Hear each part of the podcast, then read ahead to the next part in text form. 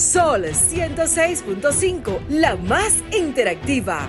Una emisora RCC Miria.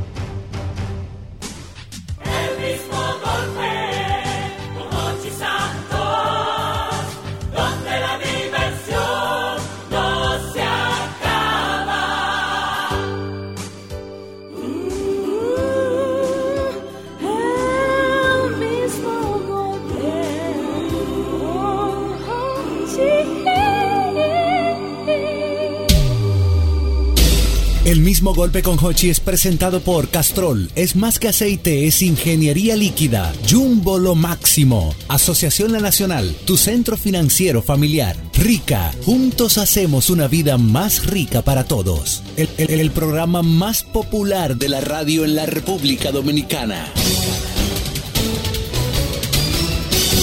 El mismo golpe con Hochi. El dueño de la radio comienza. Pochi Santos. Pochi Santos. Se paraliza toda la ciudad. Solo él puede hacerlo. Él es el hombre del golpe. Nadie lo ha hecho antes.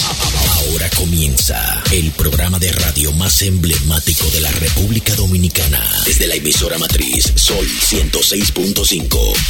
El mismo golpe con Hochi. 秋家のおじさん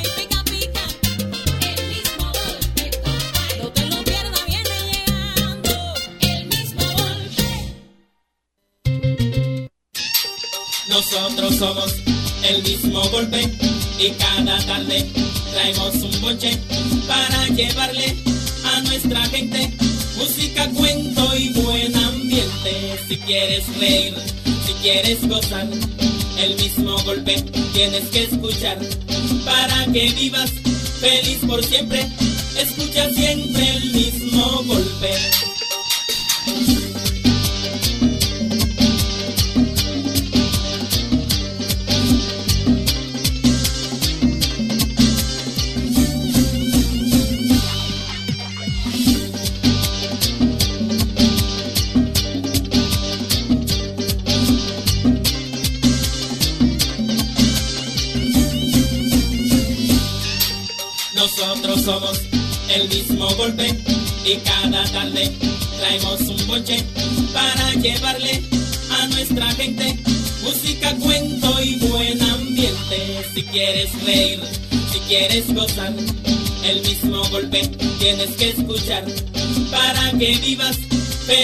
siempre.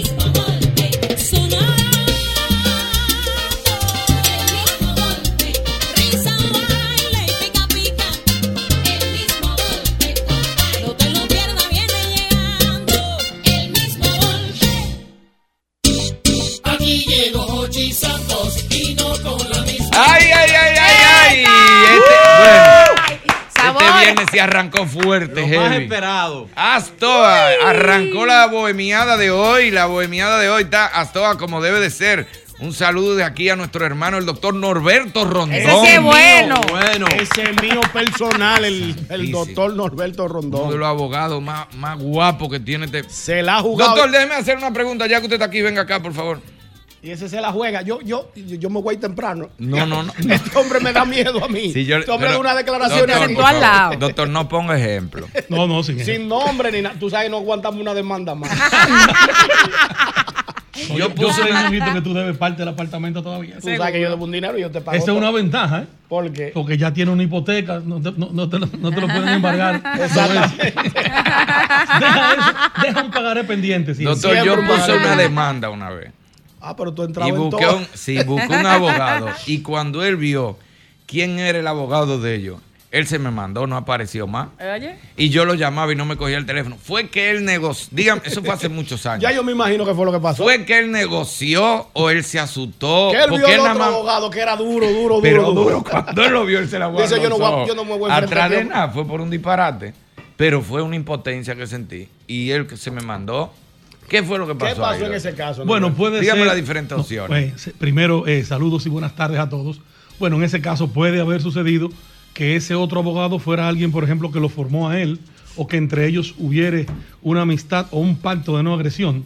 Exactamente. Diablo, pero él no lo hubiera yo podido no- decir. Debió de haber. no, pero cuando él otro. lo vio, tenía que haberte lo dicho. Mira, yo contra Búscate otro. no yo con ese no peleo. Por ejemplo, yo contra los abogados de la oficina de Don Vincho, yo no postulo. No, porque esas son gente tuya. Porque yo me formé ahí. Ya. Y Lo probablemente- Lo formaron. Y probablemente lo poco que yo sé lo aprendí ahí. Ok. Entonces no me busque para pelear con Juan y Vinicito. Pero eh, pero hay la posibilidad también de que un abogado sienta que va a perder su tiempo. Sí, también, ah, porque habría que ver la calidad del cliente. Exactamente. Porque mira qué pasó. A mí una vez, porque también de allá para acá, a nosotros una vez nos pusieron una demanda.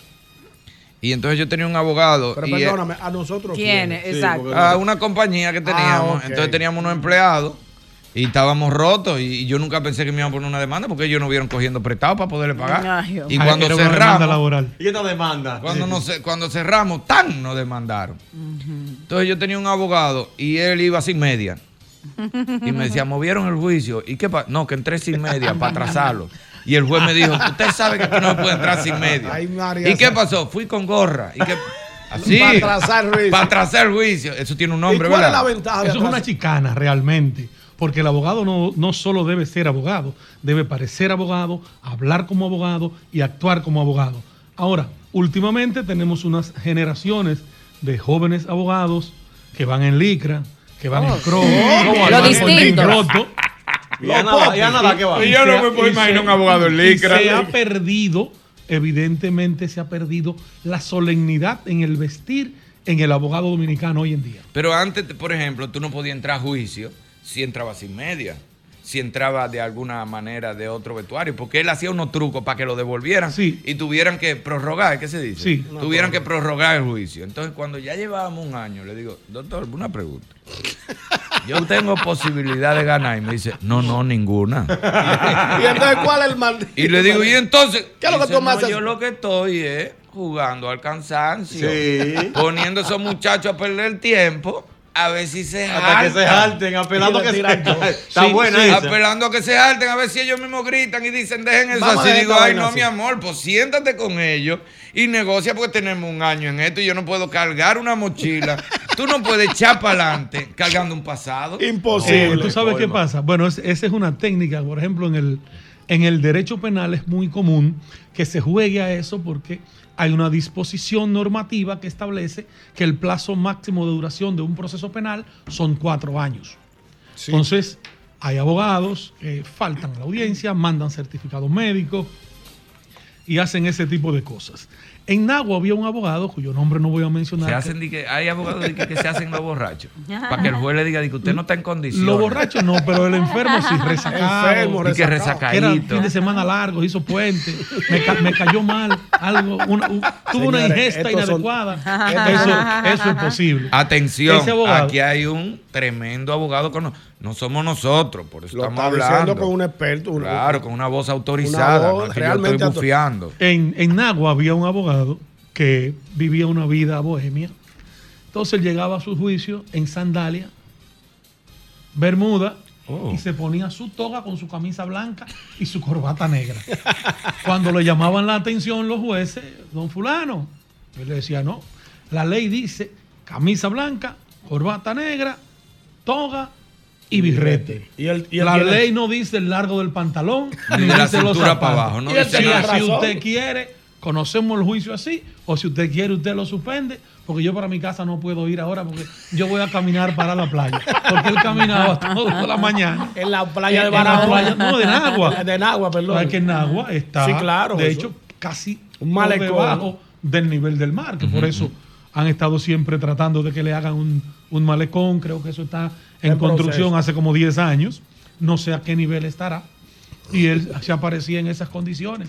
Pero Norberto. ese tipo fue gobernador de Nagua, fue estrella. síndico, creo que también fue diputado.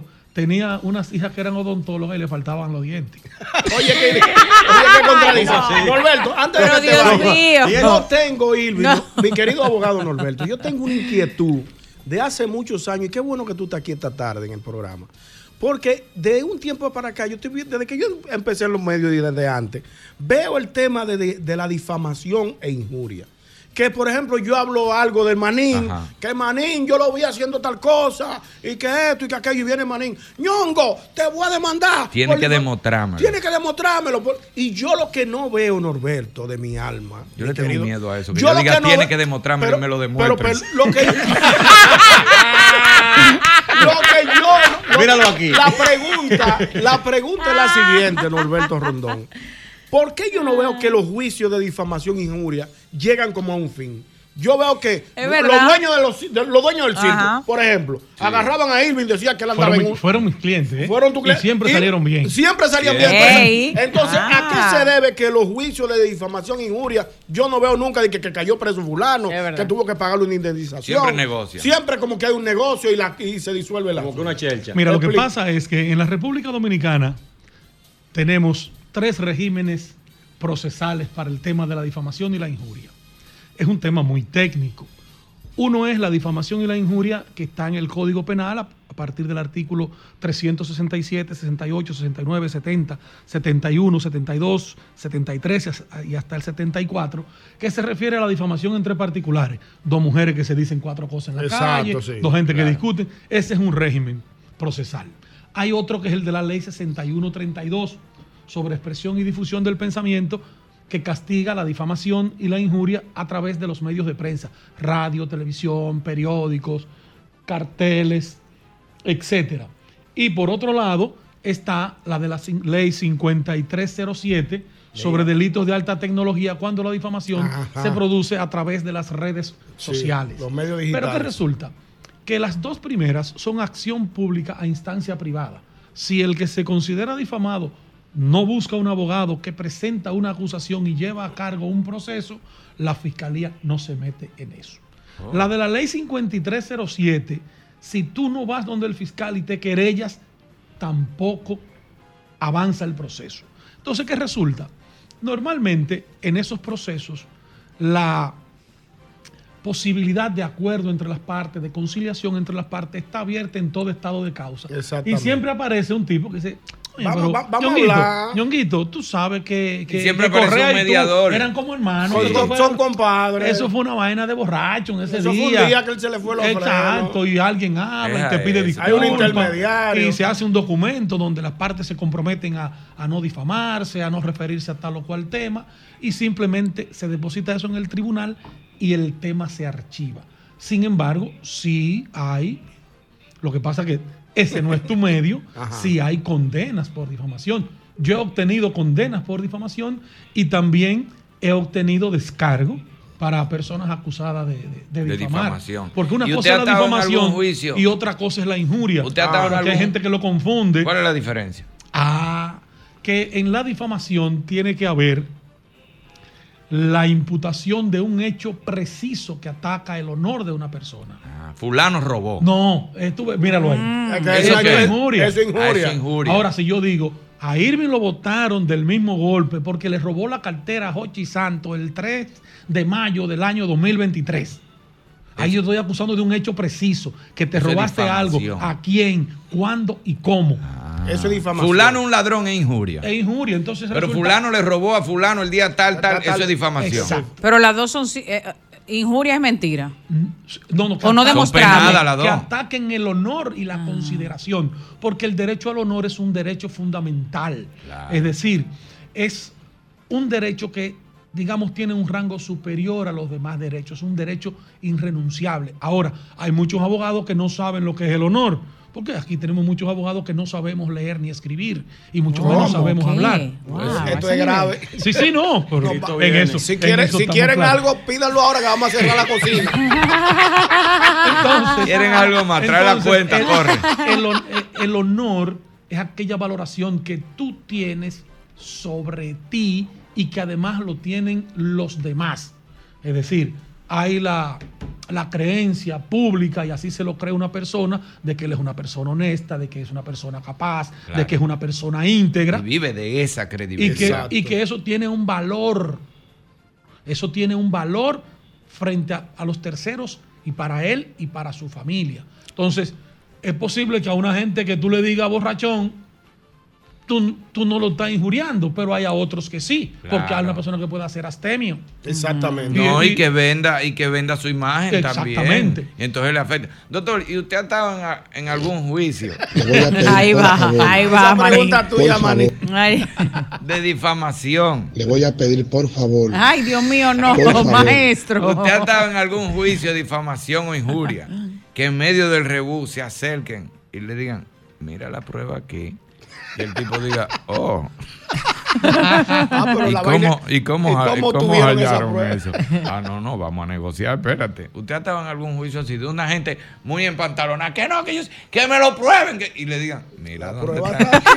El tipo trajo la prueba. Mira la foto Qué tuya malo. Aquí está el entrando. video, y que la el tipo vaina. eche para atrás y diga, oh, contra. Bueno, eh, sí, ciertamente. Ay. Yo he tenido procesos así.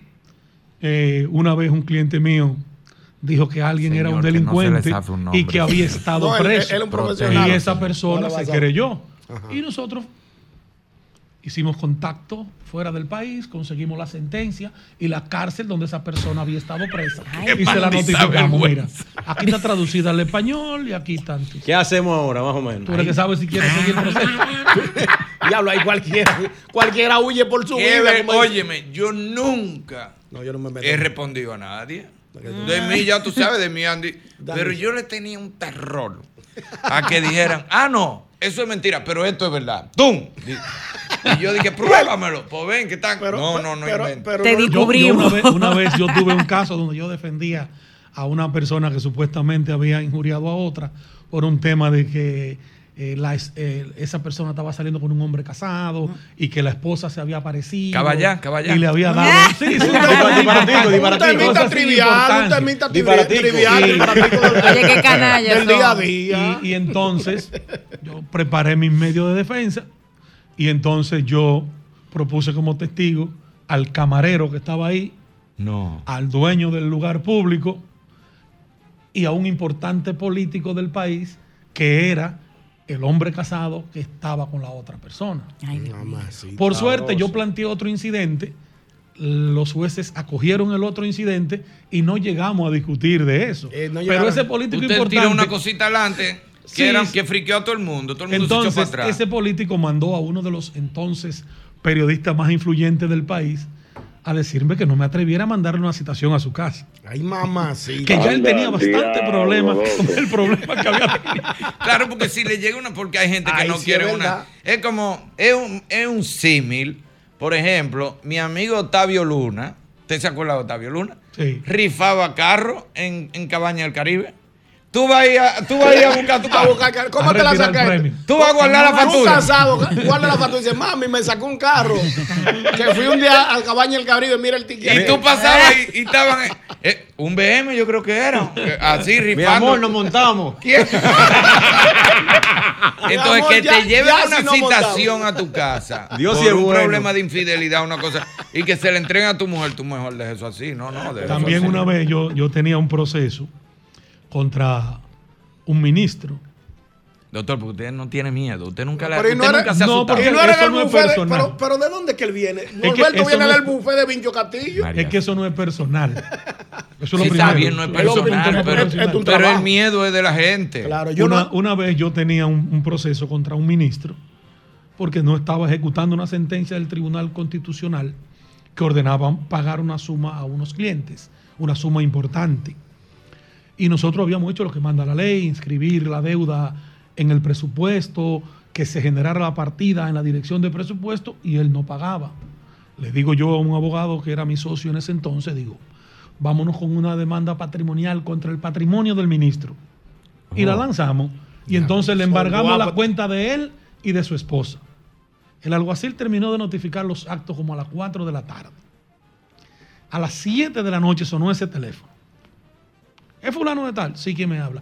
Mira, es fulano. ¿Y cómo tú me haces eso? A la mujer mía le han devuelto la tarjeta, los pagos, Ah, pues todo. Tú puedes ir mañana a las 9 al, al- al ministerio tal para que hablemos y le busquemos una solución. Porque yo creo que voy a tener que amanecer fuera de mi casa. esta noche". Ay, mi madre. Y al otro ay, día ay, fuimos y, y, se resolvió. resolvió el tema. Es que, es que hay que apretar a veces para poder No, obtener yo- los resultados. Y otro, y ahorita. otro ministro, ese Pero, fue en el gobierno de uno tiene que entender que esas me le cosas de cayó ley atrás al son- alguacil con un revólver. Ay. Sí. Que, que de hecho ahora se han tomado medidas cuando la gente va a embargar, cuando va.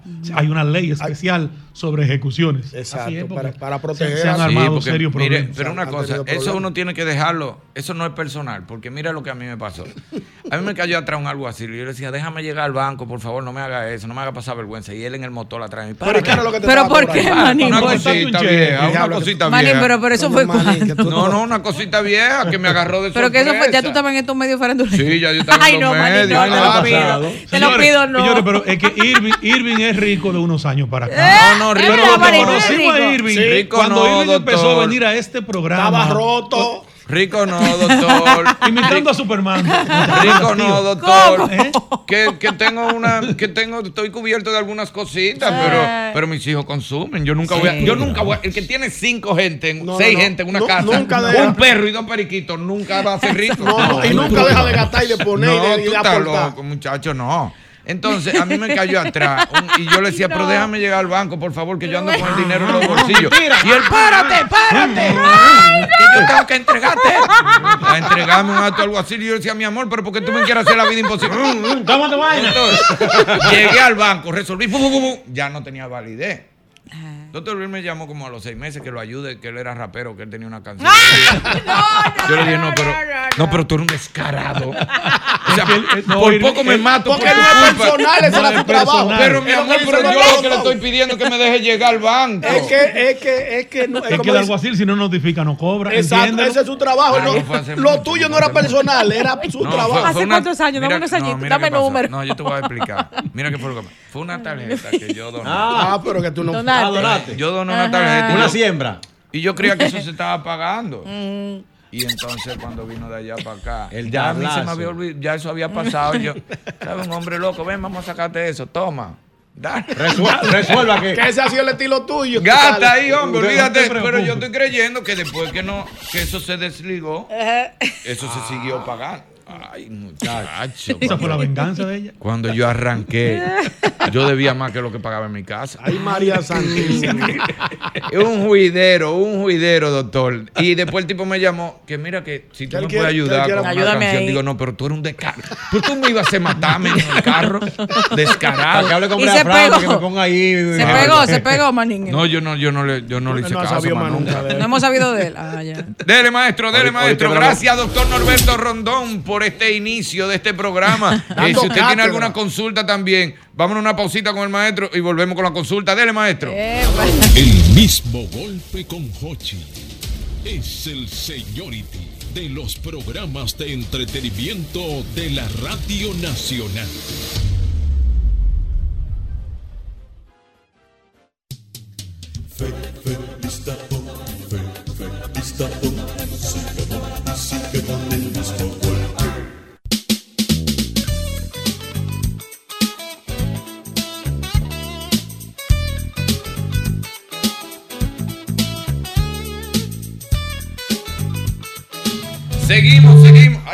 Seguimos. Aquí está el doctor Norberto Rondón con nosotros. Si tú tienes alguna consulta, si tú tienes alguna consulta, llama ahora porque este es tu momento, una consulta gratuita, claro. Legal. frente- estamos frente a un jurista, un jurista. Sí, sí. No es de que, que No lío, pica pleito, pica No, no, pleito, eh, un abogadito, un Sí. jurista de la nación. Doctor, a mí, porque en los destacamentos hay abogados sentados esperando ladrones para sacarlos. Al frente, sí. Aquí Hay, no. hay abogados. A 500 y a 1000 pesos. Sí, sí. Yo agarré No, un no. carajo que le estaba así. robando una bicicleta a gastarse mucho. Sobre todo en los barrios donde fun- funcionan eh, las llamadas inspectorías de la policía. Ay, no. Normalmente en el entorno hay abogados que ahí es que consiguen con qué mantener a sus hijos. Doctor, pero ¿Cómo oiga, yo llego con el ladrón. A mí me encanta agarrar ladrones. Yo llevo con, sí, yo llevo como tres, no es mentira. Pero, Yo- maní. Sí, sí, yo, yo no lo soporto, yo lo odio, los Ay, ladrones. Dios. Es que ellos no saben con el esfuerzo que tú compras Ah, no, eso algo. claro Y a mí me han robado de todo, carro, la casa entera me la vaciaron. ¿Cómo una vas? Ay, una vez yo me acuerdo, un apartamento que te metió. Ay, man. Entonces yo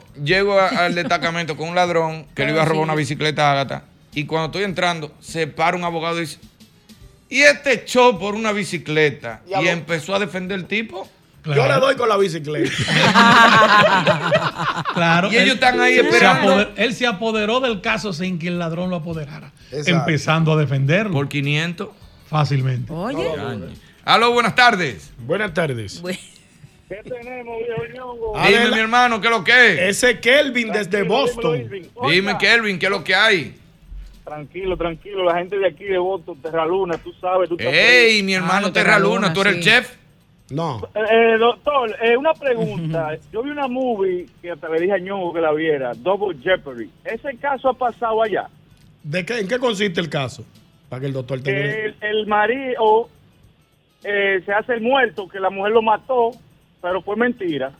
Para y cobrar el seguro. vivo y ella hizo cárcel y él le quitó todo. Pero de- ella lo mata después y no le Ay. hace nada porque es el mismo cargo. Ay. Bueno, aquí que yo sepa, casos así no se han presentado.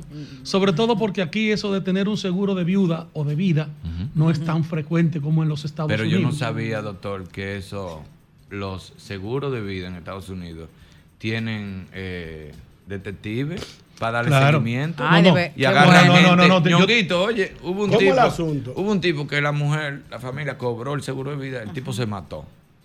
Y tú sabes que los seguros, cuando son altos, seguro de vida, y es una muerte como rara, le meten un detective de cinco años. Para investigar. A darle seguimiento. Allá en un cumpleaños de la familia, allá se ve ese hombrecito atrás. dice, dice el detective, oh, Aquí hay como un miembro de la familia que yo no lo conocía. Aquí hay uno nuevo. Acércamelo más, acércamelo más. Lo encontraron como a los 5 o 6 años el tipo. El tigre fingió su muerte, lo Fingió su muerte, cobró su chelito y a gozar. Te voy a dar un dato más, más importante.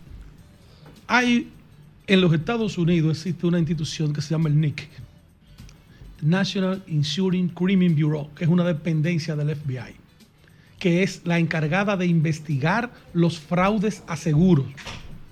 Solo para investigar fraudes a seguros. A. Independientemente de que las compañías aseguradoras tienen sus propios inve- eh, investigadores, porque se hacen fraudes reportando vehículos robados.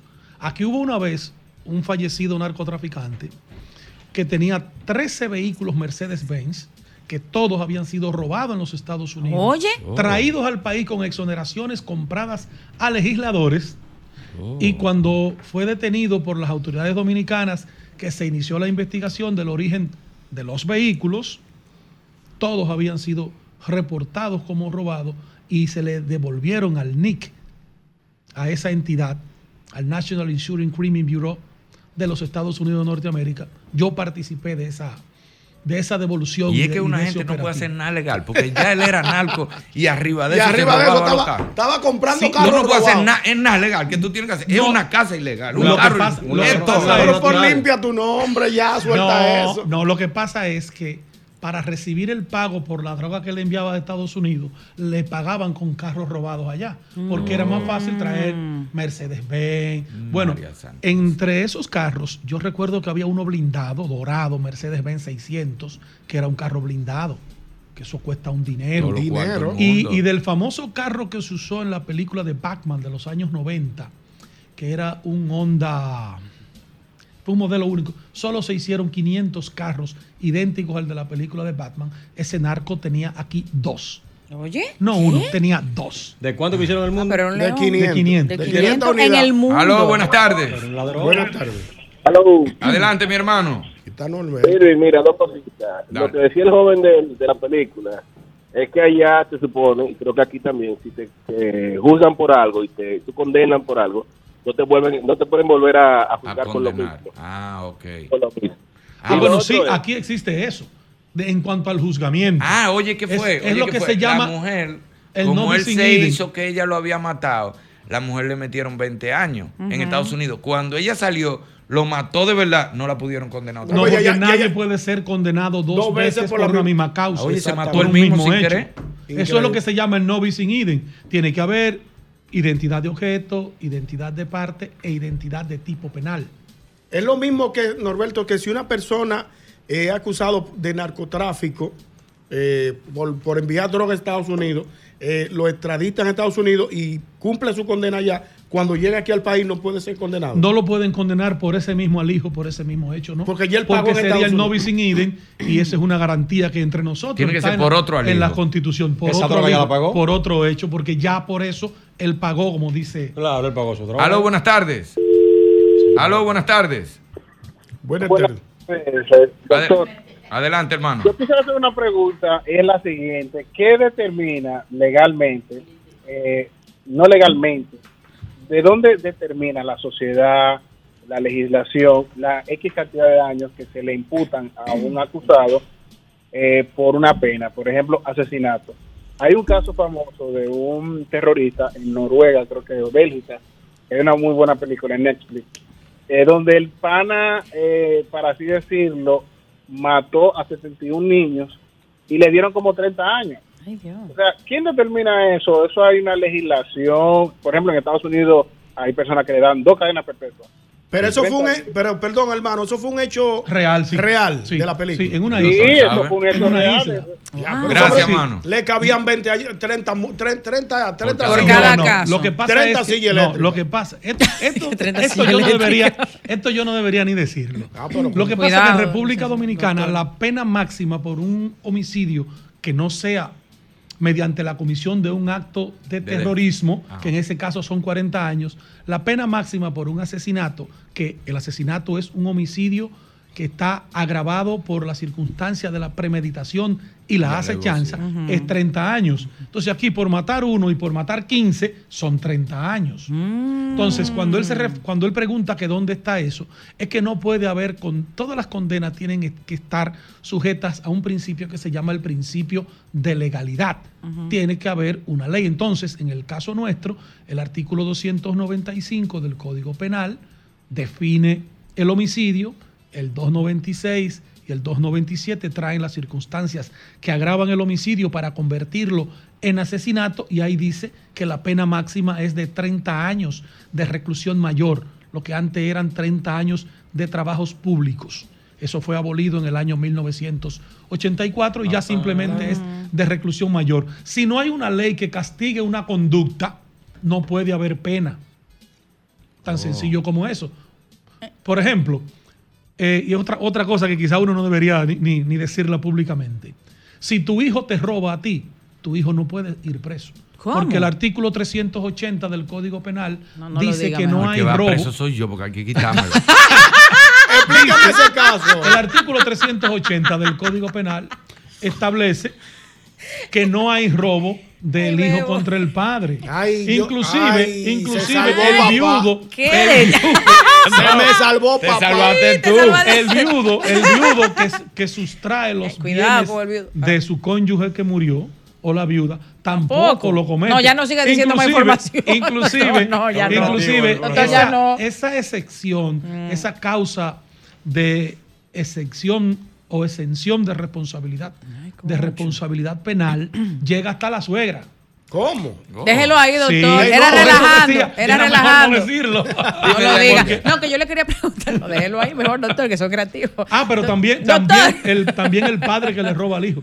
Tampoco lo hay. Tampoco Denis. se aplica Pero ya, a la No. ley. está bien, déjelo ahí, doctor. Ah, Mire, pues dale, doctor, dale. no, que le iba a preguntar, ¿cuál sería la diferencia entonces entre un homicidio eh, común y, un, y uno por terrorismo? Porque, o sea, ¿cuál es el terrorismo Porque- que implica más personas? Porque hay una ley especial Contra el de terrorismo. lucha contra el terrorismo que estableció una pena de, de hasta 40 años. Entonces, esa ley tiene los elementos constitutivos de lo que es un acto de terrorismo. Ah, perdón. Que es lo que se llama la tipicidad de la conducta. Es Perdón, decir, Norberto. Una entiendo. conducta contra la ley tiene que cumplir con una serie de requisitos para que se le aplique una determinada pena. Si falta, un, por ejemplo, en la falsificación, si yo falsifico la firma de, de Irving, que Ñonguito le mandó un millón de pesos No. conmigo y yo no, te, firmo, no te lo vas a creer ni de ninguno de los dos. Mándaselo, Y yo firmo. Para que, lo cobre. y yo firmo, y yo firmo recibiendo Para que te la beba. por Irving, y yo, yo escribo Irving Alberti y hago una firma bonita. Recibo el millón de pesos y yo le entrego el millón a Irving y Irving me firma que lo recibió después de mí o me escribe un WhatsApp diciendo Sí. recibí el millón de pesos que me mandó Ñonguito. Sí. Irving no me puede poner después una querella a mí por falsificación. Ay. ¿Por qué? Porque la falsedad que yo cometí no te causó un daño, No tú recibiste el dinero. Exactamente. Entonces, la falta de ese elemento constitutivo Del daño. del daño hace desaparecer lo que aparenta ser una infracción penal. Por eso Y no lo fue, es. Por eso fue. Norberto.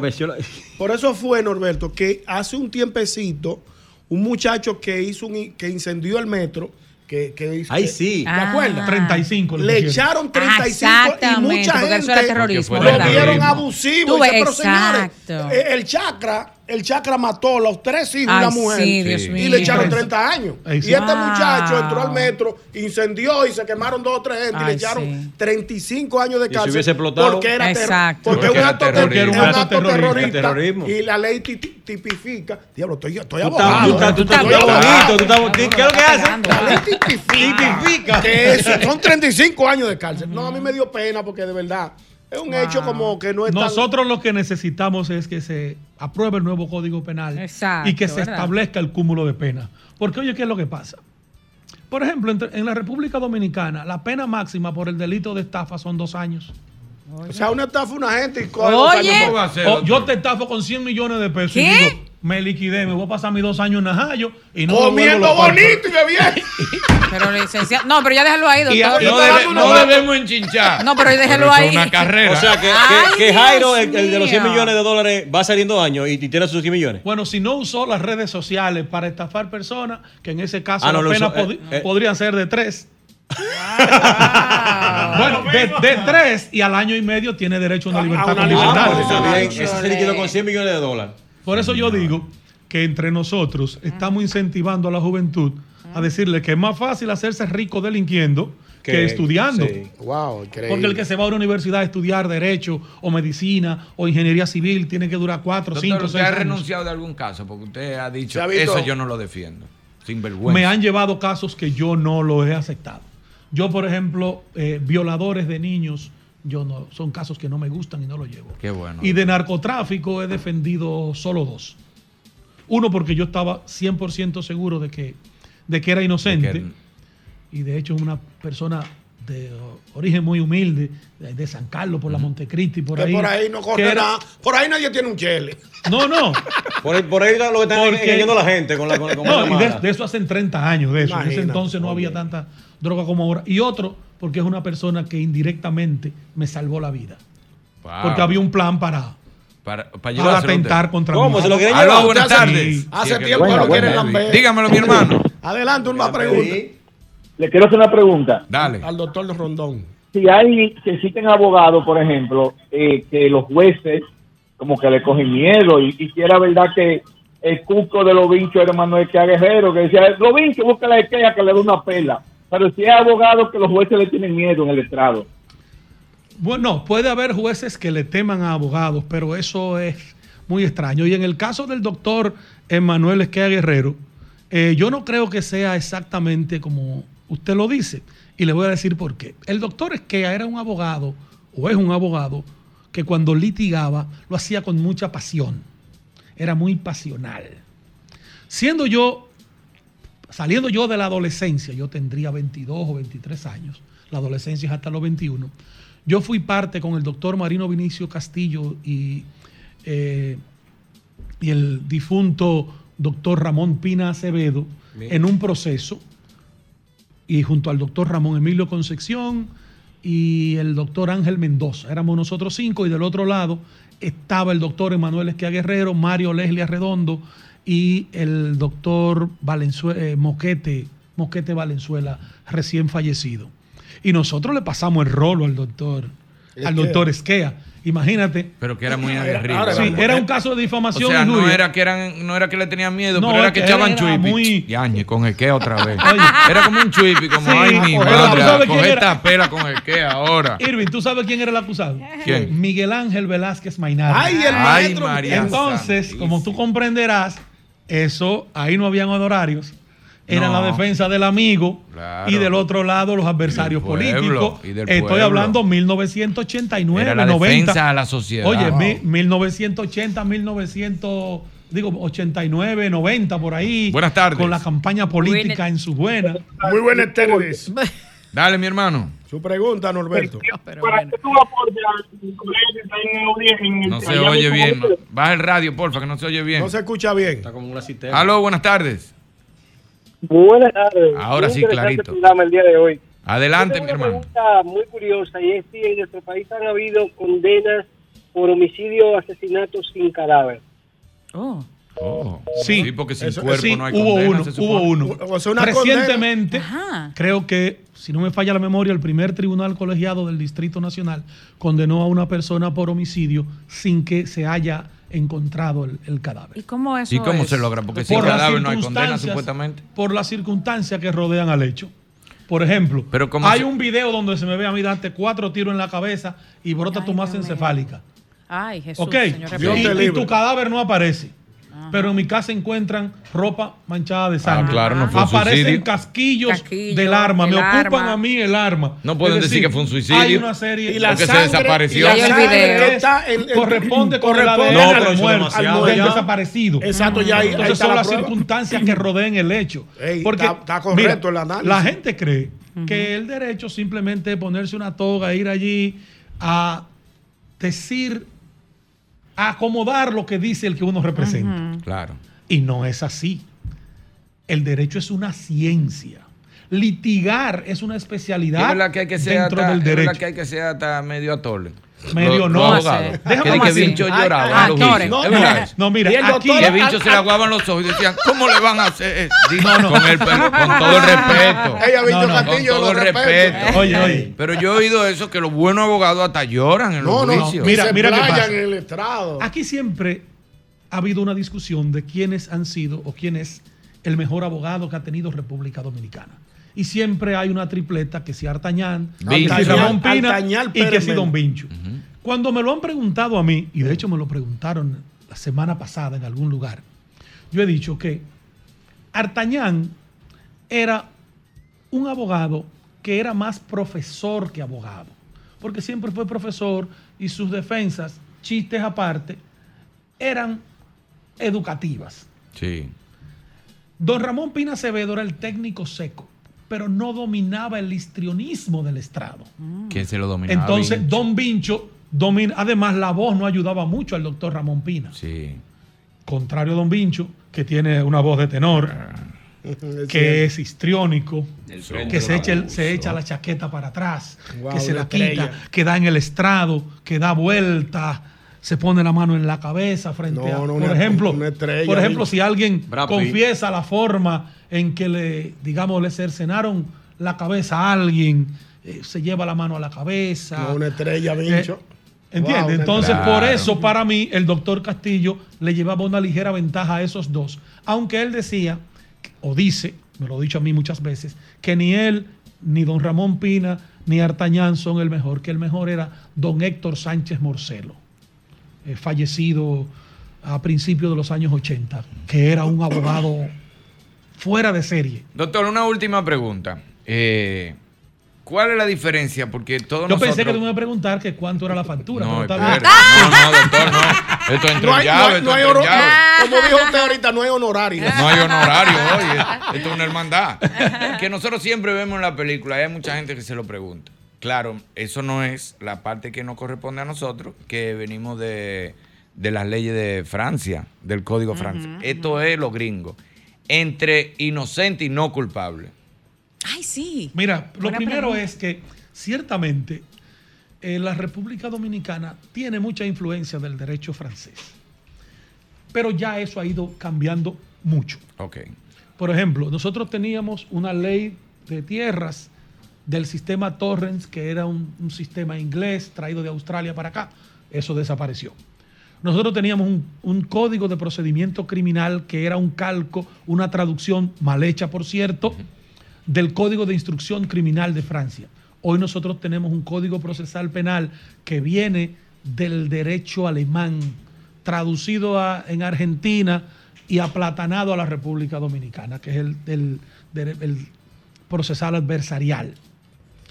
Todavía tenemos el Código Penal francés, también una traducción desactualizada, y el Código Civil y el de Procedimiento Civil con muchas modificaciones, ambas que son eh, de origen francés. Sin embargo, nosotros hemos ido más caminando hacia el derecho anglosajón. Por ejemplo, la ley de violencia contra la mujer es, una, es un copy-paste de una ley de Puerto Rico. Por eso la ley es tan drástica contra los hombres y no así contra las mujeres. Y eso evidentemente que, que viola la constitución de la República porque genera privilegio por, por sexo y no debería ser. Entonces, tú tienes aquí que este conjunto de, de leyes con, provenientes de familias distintas, lo que nos han creado es un arroz con mango. Pero, por ejemplo, porque aquí no se usa, aquí es culpable o inocente, pero en Perdón, Estados Unidos ahí voy. está el no culpable e inocente y uno nunca sabe cuál es la diferencia. No, no. El problema es que tú eres inocente cuando no has cometido el hecho. No culpable. No culpable cuando no se te pudo probar. Ya entiendo. Ah, o sea que aquí ninguno es inocente, pero hemos sido no culpable. ¿Entiendes? Entonces, entonces, el tipo es inocente porque el día que mataron a la persona, él estaba viendo eh, el, eh, el abierto de Australia en Australia y tiene su Y boleta. tiene una foto y y, todo. tiene su- y le- y en los camarazos se ve y el muerto fue, fue en Los Ángeles. Él estaba a 18 horas de avión. Entonces, ¿cómo es posible que tú- que Última eso pregunta, buenas tardes. Ahora, ¿Cómo O.J. estamos? Simpson no culpable. Dímelo. Wow. ¿Cómo, ¿Cómo estamos por allá? Bien, mi hermano, pregunta para el doctor. Una pregunta, doctor. ¿Qué opinión me le merece el alumno más aventajado de Pina Acevedo? Benzán Mora y anunciado. Ah, Ben San mi- es, es mi amigo, es un gran abogado, buen penalista, buen procesalista, mejor persona todavía. Y pienso que sí, que él es uno de los alumnos más aventajados del doctor Ramón Pina. Voy a coger un par más porque esto está la Está gente, aquí está la gente La con gente- problemas legales a dos hora, no manos. te preocupes. Aló, señores, ya dos preguntas más que me van a cobrar. Aló, Ah. buenas tardes. Esto es sin honorarios. Buenas tardes, no tengo ninguna pregunta, solamente quiero aportar que me encantó la presencia del abogado. Llevarlo más a menudo. El público gracias. lo está pidiendo, No, me lo escribió César. Cordero también. Atención, Jochi que debe venir ¿Cómo, más a menudo. Es de los viernes. Los viernes, Ah, atención, Que y lo va a mandar de lunes a jueves. No, no, no, es verdad, Manín. Atención, Manín. Los honorarios del Oye, doctor Norberto Rondón para que venga una hora los viernes. Claro. Ah, no, un viernes y otro no. Pero yo le tengo Sí, otra pregunta al doctor. Dale. Una preguntilla. Eh, yo he visto algunas condenas. No, nada personal. Y él no casa. No. no, de verdad, yo he visto algunas condenas, eh, como internacionales sobre todo, no, que lo condenaron a 700 años, a 300 años. ¿Y cómo así? Pero nadie vive tantos no años. Sobre todo, sobre todo en los Te- Estados te- te- Unidos. te lo voy a Matusalén. explicar. Eso Ajá. solo, eso no existe en la, en la jurisdicción nuestra, Exacto. nuestra- en nuestra legislación. Lo que pasa es que en legislaciones como la norteamericana, por cada cargo, Por si reencarna. por, no, por Ah. cada cargo, por cada cargo te ponen una condena. Por el robo, 10 años.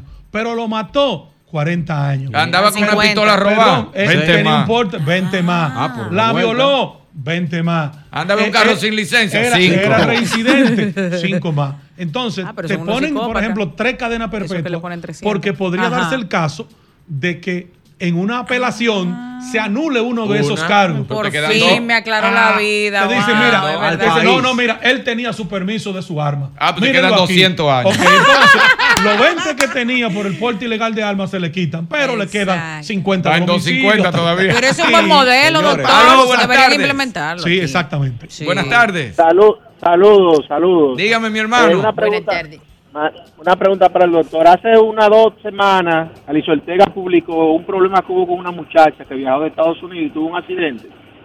Entonces a mí me gustaría saber qué pasa en ese caso cuando todas las pruebas indican que esa muchacha es inocente y aún así le están haciendo la vida imposible a esa Espérate, niña. porque que- es que, oye, ¿qué es lo que pasa? Ese juicio ahora mismo está en el aire. Entonces no podemos opinar aquí, Yo, ¿verdad? yo no, yo no, no conozco el conozco. caso. mejor que no lo ¿Y dónde fue el accidente? No, no, yo no sé de No, lo que él estaba hablando. como un eso caso está, que no manejamos, es mejor no, y eso está al día, eso no es una cosa vieja que uno puede hablar de eso, No, eso está al yo, día. yo no lo conozco y no tengo suficientes detalles como para, Para para emitir un juicio. Aló, dígamelo. Buena. Dígamelo. Doctor, Sí. una pregunta al doctor.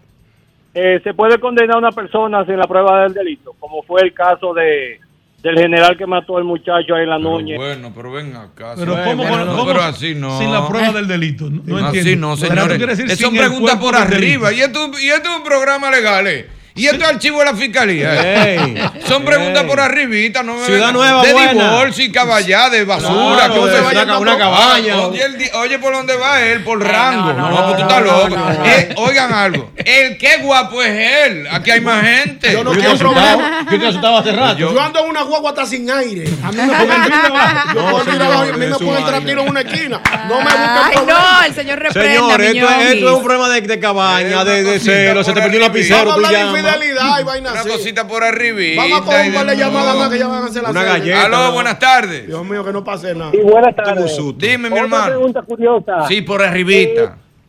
Yo he visto que en Estados Unidos se utilizan unas fórmulas para cálculo de los días eh, por las penas cumplidas.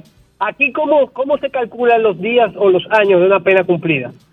No, en la República Dominicana, el juez de ejecución de la pena, cuando una sentencia adquiere ya lo que se llama la condición de sentencia firme, que antes llamábamos sentencia con calidad de la cosa irrevocablemente juzgada, tiene que hacer un auto de cumplimiento efectivo de la pena. Eh, por ejemplo, le dictan tres meses de medida de coerción, pero después se la varían, pero después lo condenan a 10 años, ya esos tres meses le cuentan. Entonces, el juez de la ejecución de la pena tiene que restarle esos tres meses y decirle, vaya a la Victoria o a Najayo a cumplir nueve años y nueve meses. Doctor, una Y pregunta. tantos Le días. tengo otra, ya que Una están hablando de la cosa ¿Usted criolla ha y tenido de la que caballa. utilizar sus conocimientos de derecho en su casa en algún momento? Para defenderse. Para defenderse No, ahí. no, no, no. Ay, eh, Que le digan, me dijeron Tal cosa, el no doctor tiene Norberto. prueba para esto. Usted y yo podemos ir Su a esposa. juicio porque usted no tiene prueba de eso. Usted No. ha tenido que recurrir Mira, cuando a- yo llamé al programa antes de ayer, cuando tú estabas hablando de que ya la gente no va al conde a tomarse un Sí. helado, Exacto. me hiciste recordar la época de cuando yo conocí a mi esposa. Qué belleza. Que nos- y yo comenté que nos encontramos en la cafetería Paco, caminamos todo el el conde. conde y la besó allá en el Ah, principio. el conde. Exactamente. Entonces, Ay, qué romántico. yo, yo, yo tuve la suerte, yo digo, yo siempre lo digo, me saqué la loto con la mujer con que me casé. Llevamos, vamos a cumplir ahora 30 años de Qué matrimonio, lindo. más Wow. 5 de Qué amores lindo. que duramos. 35. Y nunca hemos tenido Ni ma- un ni- ni- un mayores problemas. un sí ni un no. Gracias a Dios y espero que sea así por No, los ya. próximos 30 años. Qué lindo. Una pregunta. Yo me he sacado la loto tres veces. Y, ha, y ha- y ha dejado los cuartos perdidos. Para volverte Dale, loco. Última Ah, una pregunta. pregunta. ya que estamos hablando que ustedes quieren caballada y cosas de infidelidad, de cositas así eh. Cuidado, cuidado, Aquí no se pena la infidelidad, ¿o sí? Mira, en la República Dominicana, hasta el año 1997, existía el artículo 324 del Código Existía, Penal. ya no existe. Ya no existe, Ah. porque fue derogado, que era el que castigaba el adulterio. Pero en la redacción solo castigaba el adulterio de la mujer. ¿Cómo? Oh. Oh. Ya Yo de se ma- yo se manché. Entonces, Ya, No, déjalo que termine. Desarrolle, se le quedan cinco Perdón, minutos. Perdón, Es que entonces, acabando el tiempo. No, no, no, faltan a las seis el boletín, déjalo. Entonces, ah, no. cuando vino Ah, la ley maestro, no 2497, ese artículo fue derogado y el adulterio dejó de ser un delito Mm. para convertirse en un deleite, dijo una profesora mía. ¡Ay, ser. Gracias Medio por país preso. el programa así, maestro. Dele para allá, seguimos en breve. Dele, Viene. Romo. Las redes sociales. Continuamos, continuamos, señores. Aquí está Cris Viña. Así es, buena. Redes de esta semana. Hola, Cris, ¿qué es lo que? Señor, muchas gracias. Arroba lo dice Cris Conca. Llegamos a 102 mil seguidores. ¡Epa! bien, Vamos, como debe de ser. Y te tengo números, por supuesto que les traigo números. ¿Cómo? ¿Cómo, Cristian? 62%. el 62% de los dominicanos, según una encuesta que lanzó en internet eh, el Barómetro de las Américas, cree que todos los políticos son corruptos. Ay, verdad. Ajá. Pues ese fue el que no votó. Sí, pero yo, yo, que no pensaba que iba a ser más el número. Ahora, ¿quiénes quedaron arriba? Los peruanos, que consideran que 82% de sus políticos son todos corruptos. Oye, no relajen. Sí, eso. Sí, sí. Ah, ustedes pensaban que era eso. Mira, y bonito que se vive allá. Lindo que está eso. Tú dices. Ay, Sí, pero él estuvo sí. por allá. Pero Ah, sí, precioso. internacional. Pero Sí. precioso. Así Allá y se ve todo nítido. Nueva York. La gente No, con- en Perú. Perú. En Perú. Sí, pero de que- ¿A qué fuiste? ¿A Lima? ¿A la No, y capital? al Cusco. Sí. Ah, bueno, pero mira, educación, 82. pero. Hay una, hay una ciudad allá de que la ayahuasca se da En heavy. Cusco. Eh, ¿Es allá? Sí. La venden en Nueva York, de ahí a ahí. Sí, ¿Pero sí, qué no, no, no. ¿Cómo la ayahuasca? Sí, Hermano, sí, pero eso- vamos a Señores, googleen, Sí, pero, googleen. pero no es, pero, pero ellos no Googlealo, lo ven Ñonguito, así. googlealo. Porque tú lo estás hablando como una, eso es una cosa No, con su ritual y su- Sí, Eso es un ritual, y eso no es cualquiera que debería hacerlo, lleva una preparación, lleva una cosa. ayahuasca, pero eso sí. No es una bebida eso. No, ¿Quién? bebida. Ah. Googlealo, Ayahuasca. Googlealo. Ayahuasca. Ayahuasca, ayahuasca. Ayahuasca es una planta. Sí, dicen que viaja. Se saca de ahí, es una planta que, Ajá, una dinámica. que tú te la das sin, sin saber.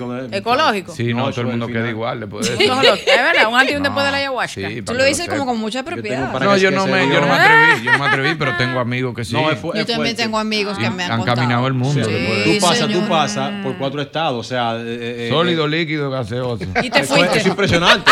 De verdad. Dímelo, La gente cree que mentira. Bueno, señores, Betty Jerónimo ha sido tendencia esta semana también. sepa. es cierto. Porque. Qué manera tan elegante, tan bonita de contestarle a la gente que la estaba criticando, por, por cierto, por culpa de Jochi Santos, de la bolita que le sube y le baja. Una montra y ese es su orgullo de donde vino Y a dónde ha una llegado. de las de los seres humanos de más calidad que ¡Bravo! yo he conocido lo sepa. en toda mi vida en el espectáculo. Si hay una gente que merece el, el- el tener una posición política y en la sociedad en este país es Betty Jerónimo. Es cierto. Ganado, bien Betty. ganado y se lo merece. Claro. Además, Ajá. Además, tenemos que- mucho tiempo con gente que han hecho carrera en la política y no metieron Gracias. mano. Entonces Exacto. ya estamos necesitando otra Señores, gente también. Que Betty tiene años, años y cuando col- venía la colaborando con la inundación, población. que arrancaba en una lanchita a llevarle Ujú, comida a los presos de la exacto, victoria. exacto. Ahí, ahí, la, ahí no la veía. Ajá. Yo tuve la, la oportunidad de trabajar con ella en diciembre en una actividad que ella hace para, para su pueblo. Ella hace como, pero no es una, son como dos Sí, actividades. claro. Pero ella tiene una fundación, la Yo Fundación Pasos, una, hace muchísimos claro. años Creo que tú también. veas gente ahí que, que tú sabías que, que, que si ella no iba a esa- es- esos alimentos, no iban a comer esa noche y ella fajaba ahí como, como, como que que, lo sepa. como que era una familia Y no de de ahora, señores, hace No, años no. y Un años. trabajo Bueno. de muchos años. Betty, y, para el, y para el que no ha visto todavía la publicación que ella hizo, donde básicamente resume su currículum Ay, con sí, la bolita que me sube y hecho. me baja de fondo, vaya y véala para que, para que se entere de todo lo que ella ha estado haciendo. Claro Por cierto, ¿vieron. El Instagram del Alfa? ¿Qué No. pasó con el alfa? No aguantó el bullying y se Ah, puso el la implante calva. de cabello. Muy bien que le quede Pela eso, gente. muy bien. Oye, Su me se le ve- tiempo, arranca. Se puso su... No, yo no quiero. No, no, Yo no sé que tú Él aceptaste. se hizo dije, lo que se hace aquí, lo que, lo que tiene la jazá, lo que tienen todos los muchachos. implante. Pero míralo se ve bien. foto. Pero le quedó perfecto. Mira, mira, mira qué bien se quedó- ve ese muchacho. ¿Pero qué se hizo? El tatuaje, ¿verdad? Ah, que es como un tatuaje. Y Ah, se le ve se ve bien, mira qué bien. Súper natural, Parece parece. una gallina toda loca con ojos cabellos todo, Sí, se ve mejor así en realidad. Parece gente. Del Army. Bueno, señores, en TikTok pasan unas cosas extraordinarias. Usted, el chisme es lo que más vende en este mundo, eso lo sabemos Sin todos. duda, Claro. sin duda. Hay una chica que el Día de los Enamorados lanza una serie que se llama ¿Con quién? Me casé. ¿Sabes? Entonces, bueno, ella empieza a lanzar su serie, tiene 55 capítulos de 10 minutos cada una. Lo loco de esta historia es que ha alcanzado hasta 60 millones de espectadores ¿Qué? con cada uno de los capítulos. ¿Tú sabes lo que es un chisme de 55 capítulos de 10 minutos? Y la gente lo está viendo. O sea, yo, yo, yo, de hecho, lo que vi fue el resumen de la historia, porque para uno poder chismear tiene que ver el chisme completo, sí, periodismo que le llaman. Eh, el punto es, ella se casó con alguien que conoció por internet, le ofreció un carro, le ofreció casa, le ofreció cosas. Resumen de la historia, el tipo tenía un gemelo al que le usurpaba la identidad y le mostraba los papeles del gemelo porque el tipo era un arrancado que no tenía nada y le mintió a ella. ¿Les interesó el chisme? Una buena historia. Sí, arroba en, risa tiza. Por ahí está en el Netflix nombre. hay una serie así que de un jevo que se hacía pasar por otra gente. ¿Cuál era Chachi, esa? el tipo arroya. Ah, sí. Sí, el tipo sí, arroya. Se guerra. hace pasar por un millonario. Y Andó el, el, mundo entero en aviones caros. Se llama, sí, creo que yo lo he visto. Sí, esa es eh. la. Eh, ay, que, es una serie europea, de hecho. Identidad, algo. Ajá, ajá.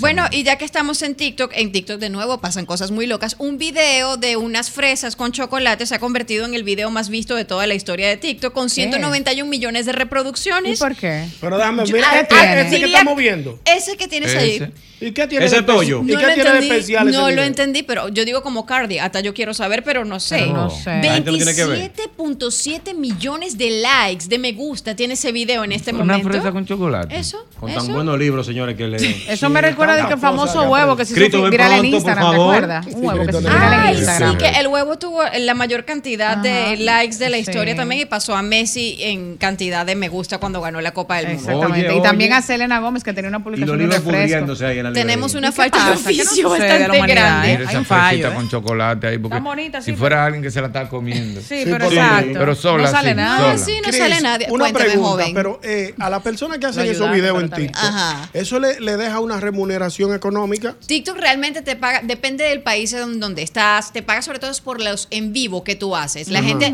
tú recuerdas cuando empezaba la gente, ay, Pedrito, me electrocutaste y toda esa cosa. Ah, Era porque cada vez que le enviaban un rayito, ellos lo cambian por dinero.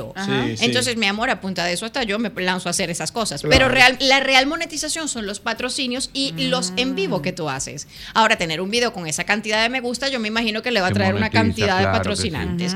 Bueno, em, ustedes recuerdan cuando el récord de la bachata y el merengue no lo tenía República Dominicana. lo tenía Rusia, algo así. Bueno, eh, la Macarena, el récord no lo tiene España. Lo tiene el Reino Unido. Y hay una chica que está haciendo una campaña convocando, y es buen momento para llamar a todos los dominicanos que están viendo y escuchando el mismo golpe desde España, que ella está en Madrid, su usuario es Elena Castilla con doble A y ella quiere romper el récord, el baile de la Macarena más grande del mundo para que lo tenga España. Claro, para que lo tengan ellos mismos, porque los del río son de allá. Gustó, pero, me pero saben que un dato curioso, la Macarena se la escribieron a una venezolana. Ajá. Diana Patricia, una bailadora que eh, los del río la vieron y dale tu cuerpo alegría a Macarena, les quedó la frase y a ella fue que le escribieron la canción. Mira, qué interesante. Pero está en España y, Venezuela. Pero que fue así, así ah, rápido, que rapidito. no fue que, un año escribiéndola. Sí, pero no, no, no fue hay... sentado, que iba a un picoteo. Se lo podemos creer por la profundidad de sus letras. Sí, sí, porque un picoteo y pero, Pero nosotros decíamos, y ahora tú te imaginas, lo, veíamos en aquella época como poco profundo comparado con lo de ahora. Eso es. Shakespeare en acción. Mm. Eh, ¿Qué otra cosa les cuento? ¿Probarían un café con sabor a cerdo? No, no, no. no, Yo no, noticia está muy creativo. Y está muy eh. creativo. Café, café y cerdo. Son, eso no hace quina en ninguna parte. Esos son los chinos que se pusieron creativos. Ah, no, es ellos son de ahí. Ellos son de ahí, tú sabes que los chinos. Lo queremos mucho, pero los chinos. Los chinos viven de cacería. De moquito para adelante, los chinos, tú es cacería. ellos comen de, de moquito para arriba. Todo lo que, tenga, lo, que tenga carne. Todo, todo, lo que camine. todo lo que vive. Yo, todo lo que vive yo Nunca fue tan literal. De mosquito para arriba todo es cacería. Todo es cacería en China y, y en Vietnam y en todos esos sitios. Miren, y ya para ir cerrando, tengan cuidado que hay un nuevo tipo de estafa en los cajeros. Por favor. Mira, mira, mira, mira. Por no favor. Un no. más que me, que me lo... Tienen que estar pendientes porque si hay este, este sticker, este aparatico, es como una cuestión metálica que le ponen, que dice link y dice apoya tu tarjeta aquí. Eso está clonando las tarjetas. Después te agarran tus datos y ya tú supiste lo que va a pasar ahí. Entonces la gente ahora pregunta en redes sociales, ¿qué es lo que pasa con las cámaras en los cajeros? No deberían estar funcionando para hacer esa función, pero parece que, no funciona. Alguien, la, instala ¿Alguien y si alguien la instaló, se supone que tiene que tener una cámara. que claro. estar viendo, pero estén atentos. Dice link, ahora no son todos. No a mí me dieron ¿Quién? unas laqueado una vez que yo le mandé hasta el side de los calzoncillos. Ah, yo me acuerdo. Lo peor es que después que me hackean, cuando yo entro, el mail decía Instagram con N. Conchole. Al final. Yo, sí, por tu cerebro dijo. Después que yo lo estoy viendo frío, Ajá. veo que dice instagram.com con N. Mm. Digo, no, pero Entrate solo. No, Saludos, saludos de la victoria, te mandan, ¿verdad? Pero, no, ah, un turco. Ah, sí, en serio. Oye. subí video de. de- Ah, de Pero Irving, con tanto talento local y tú video. caes con un turco, en serio. Pero subía video, eh, era tan descarado que subía video en, eh, en historia de viendo conciertos en Turquía por allá. Oye, ese canal. Ruling. Pero Ah, esto es y, cuando, y cuando ya lo logré, lo conseguí todas mis cosas para atrás, casi todo. Ajá. Cuando tengo di que el- tus mejores canciones del 2020 fue, eso fue en el Mira que 2020, se el lo 2019. Ajá. Tus mejores canciones del 2019 habían seis turcas. que él te había apoderado. Sí, porque el Te tipo le dio payaso. no. El tipo le gustaba la música. Pero no aprovechaste y te diste tu viajecito a Turquía, ya que No, eras no, una celebridad Debieron No, allá. yo- yo contratarte. tenía hasta miedo, yo debieron decía- contratarte para trabajar en una novela turca, manito. Son duros, eh, están matando los. Ay, sí, señores. Bueno, hasta aquí les llego yo con el resumen de las redes sociales de la semana. Arroba lo dice Cris. Mi Cris escribe con K, no busquen con C porque no tengo idea quién es esa persona. Y Lo dice Chris con Gracias, K. Chris. y hablando de, de redes, ¿tú te diste lo del varón?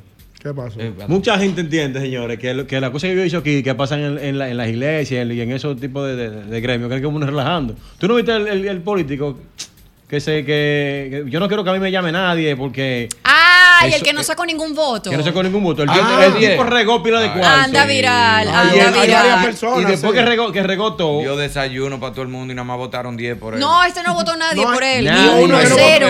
Hay varios casos. Uno es. No, Diana, eso es lo que a mí me asombra. Tiene cero votos. Él no votó por él.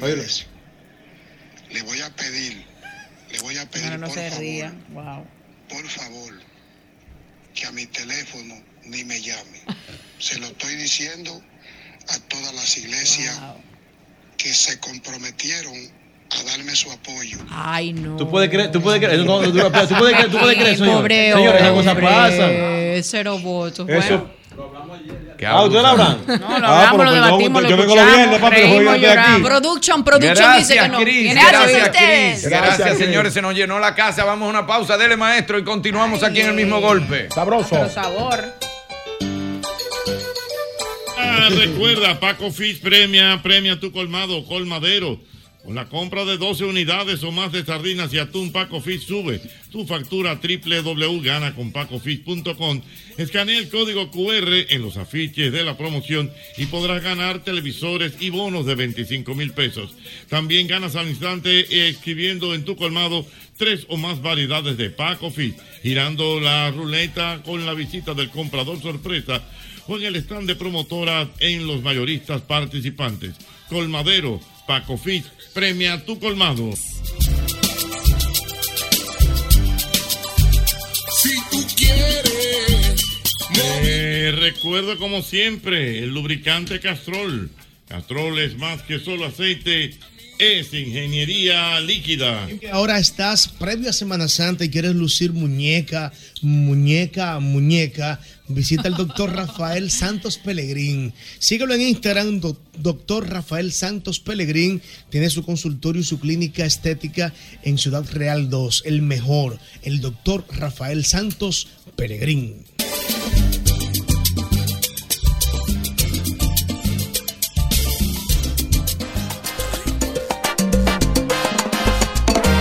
Si necesitas una loción post-solar para el alivio de las molestias luego de un día muy soleado, en el Instituto Dermatológico Dominicano te ofrecemos todos los productos para el cuidado del sol y te lo llevamos a tu casa con pedidos ya. Simplemente entras a la aplicación de pedidos ya, seleccionas la categoría salud y luego buscas el logo y nombre del Instituto Dermatológico Dominicano. De inmediato encontrarás todos nuestros productos, los cuales podrás seleccionar para que lleguen a tu lugar preferido. Para más información, búscanos en Instagram como arroba Instituto Dermatológico. El dermatológico en tu casa con pedidos ya. Instituto Dermatológico Dominicano en Cirugía de Piel, Dr. Huberto Bogar Díaz. 58 años cuidando tu piel. cómo me pongo y entonces pa' qué me invita si tú sabes cómo llego yo No importa el tapón en que esté, no importa que me pare una met, no importa porque sigo, sigo con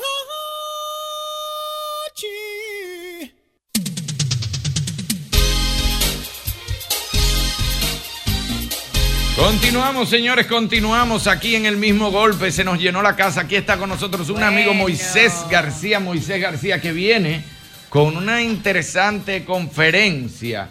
Se puede decir, Moisés, ¿verdad? Un entrenamiento. Un entrenamiento de inteligencia emocional.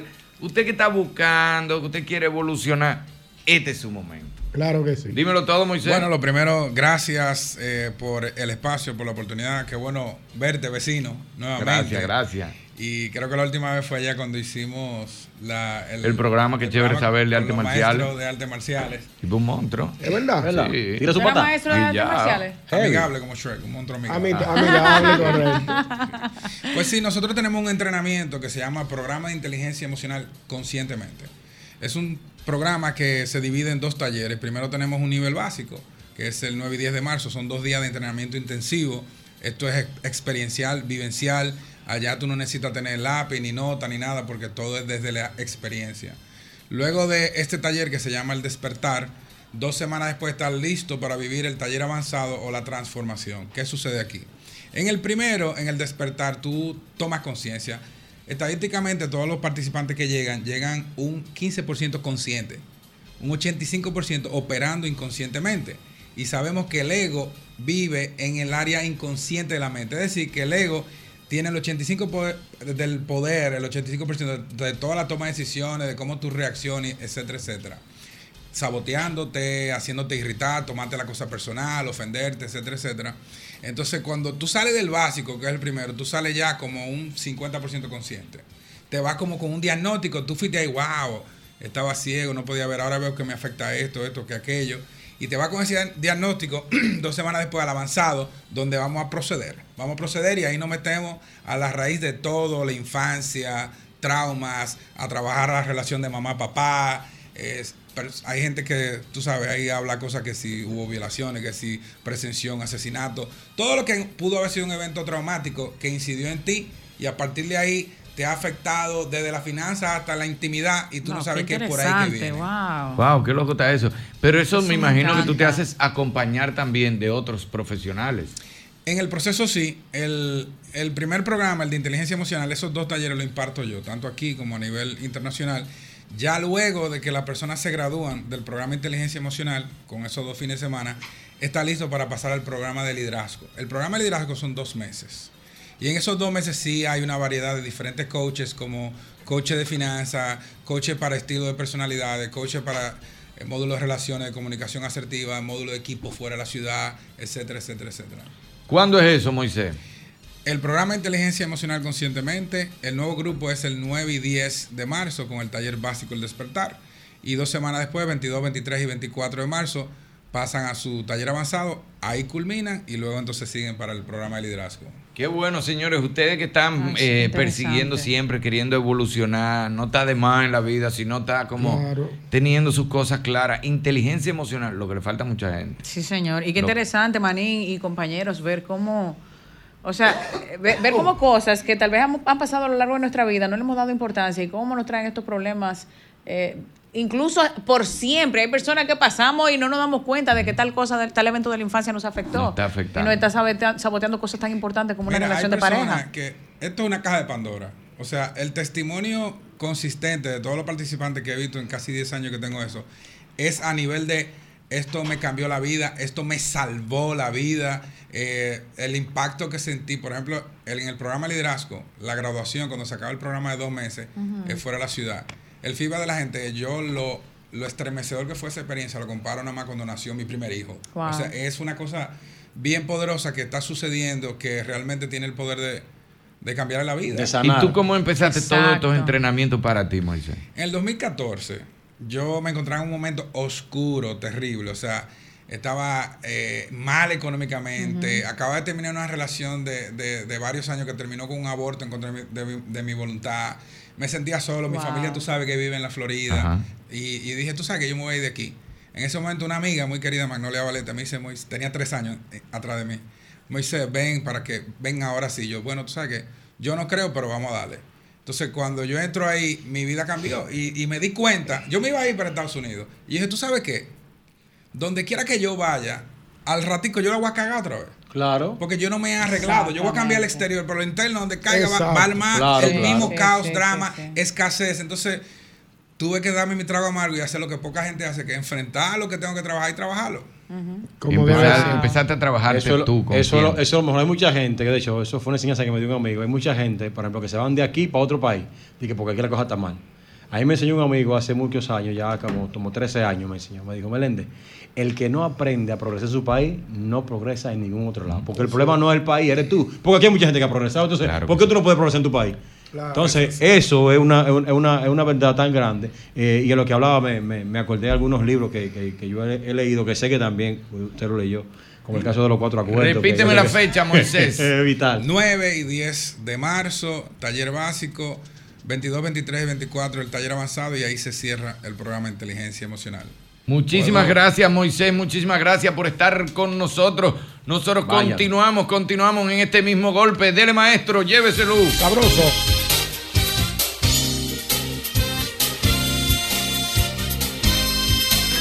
Un solo país. Una sola radio. Un solo tapón. Y un solo programa.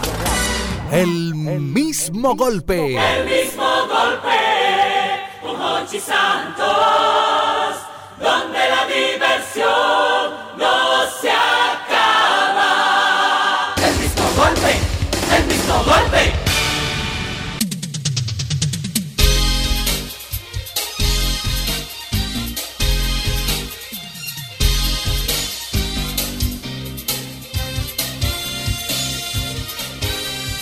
Continuamos nosotros, continuamos, señores. Aquí está con nosotros Gabriela Toribio. Gabriela Toribio, psicóloga laboral y presidente de Gavis Variedades Foundation, que viene con unas informaciones muy importantes y útiles para nosotros. Hola, Gabriela, ¿cómo estás? Hola Irving, ¿todo bien? Gracias a Dios. Qué bueno, mi amor, qué bueno. Todo bajo control. Bajo control y feliz de estar aquí con ustedes nueva vez. Ya hace un año que vine.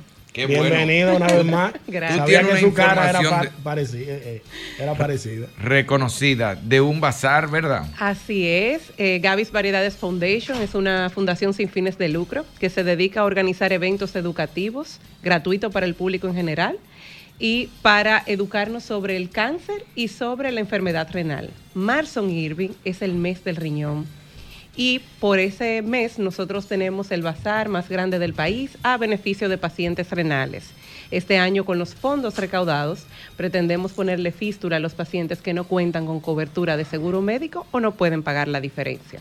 Mira que abro, porque, pero eh, eso es cualquier tratamiento renal, ¿ustedes ayudan? Exactamente, medicamentos, si necesita pues Diálisis. información donde dializarse. Esta, es esta actividad la estamos haciendo de la mano con la fundación. Eso es caro y complicado. Caro y Aún- complicado. Aún sea eh, gratuito, Ajá. es complicado Sí, sí, darse sí, diálisis. sí. Así es, porque es que tú estás conectado a una máquina tres veces a la semana por cuatro horas. Wow, eso Sí, es pena. 12 horas de tu vida semanal que no puedes contar con ella. Wow. Centrado en una máquina. Así es, así es. Yo viví eso con un familiar. eh, Wow. Terminó ya casi interdiario. Y eso es una esclavitud Bueno. de él y de la familia prácticamente. Correcto, porque eso, eso es lo que pasa con las enfermedades catastróficas, que no solo es el paciente, es que arrastra a la familia completa, hasta el primo más lejano lo tiene que traer pues a colación en el en ese ¿Y proceso. cómo nosotros podemos colaborar con ustedes como fundación? Claro que sí. Nosotros pues eh, recibimos donación de todo tipo, recibimos pues eh, donación de tanto monetaria como de artículos. Si alguna eh, de tus empresas pues que te siguen quieren colaborar y ser parte del evento, pueden asistir al evento, pueden mandar canastas, bonos, eh, artículos, certificados de regalo, pues para rifarlo entre los pacientes. Es una actividad muy chula porque no solo es educativa, sino también que hay emprendedores donde van y exhiben su marca y pues venden artículos a muy bajo costo, ropa, zapatos, accesorios y demás. La fundación eh, del doctor eh, Cruz Jiminián estará presente haciendo operativos. Este evento está avalado por la Sociedad Dominicana de Nutrición y Metabolismo, donde habrán evaluaciones gratuitas, panel de educación sobre nutrición y sobre enfermedad renal. Qué abro, qué interesante está eso, de verdad que sí, porque mucha gente, eh, no, ojalá no, no lo malinterpreten, pero generalmente eh, la gente siente que solo hay apoyo para pacientes con cáncer. Ese es el problema. O sea, por como eso que esa es la única Claro. preocupación social. Hay otras enfermedades también catastróficas. Claro que sí. Y que creen que el cáncer es solo en octubre. El cáncer no es solo en octubre. No, bueno, cáncer, bueno todo el tiempo. Es todos los días y todo el año. Claro, claro que sí. Y, una, y las enfermedades renales también a ese nivel. Tenemos 5.000, aproximadamente 5.000 pacientes renales en el país, Irving. Cada, cada año crece más. Eh, y es difícil y costoso, pero aquí están los aparatos, ¿verdad que sí? Sí, claro, claro que sí. Aquí, gracias a Dios, contamos con médicos bien capacitados y con centros y unidades de diálisis que son ejemplo en el Caribe. Eh, Gabriela, repítenos eh, la fecha y cómo la gente puede comunicarse con ustedes para el bazar, para ayudar a los pacientes de enfermedades renales. Claro que sí. Es el sábado 16 de marzo en el Hotel Catalonia, Salón Ibiza, desde las 10 de la mañana hasta las 7 de la noche. Y pueden seguirnos en nuestras redes sociales, arroba Gavis Variedades Foundation. Y pueden contactarnos vía WhatsApp o de manera directa al 829-889-4580. Muchísimas gracias, Gabriela. Muchísimas gracias. Usted no se mueva. Aquí está con nosotros. Ay, ay, ay. Un invitado muy especial que viene después de esta pausa. Aquí Bueno, está. muy desde bueno. Ay. para el mundo. Ay, ay, ay, ay, ay, ay, ay. Llévatelo a Mauri. La La gente gana en el mismo golpe. Expresa sus emociones. Pero tú sabes que te ganaste algo, ¿verdad? Pero es A veces ni se lo creen. ¿Cómo tú estás, papá? Vamos a ver con quién hablo. Ochi Santos. ¿Quién? Ochi Santos. Mire, el ladronazo, guacha mañana, sucio. Oh, pero es Ochi que le habla. No, no, no me hago historia. Así es el mismo golpe. Un programa de emociones. Adonis, ¿qué es el búlgaro? Un pájaro, Como una ave. Tú pronuncias mal la vaina.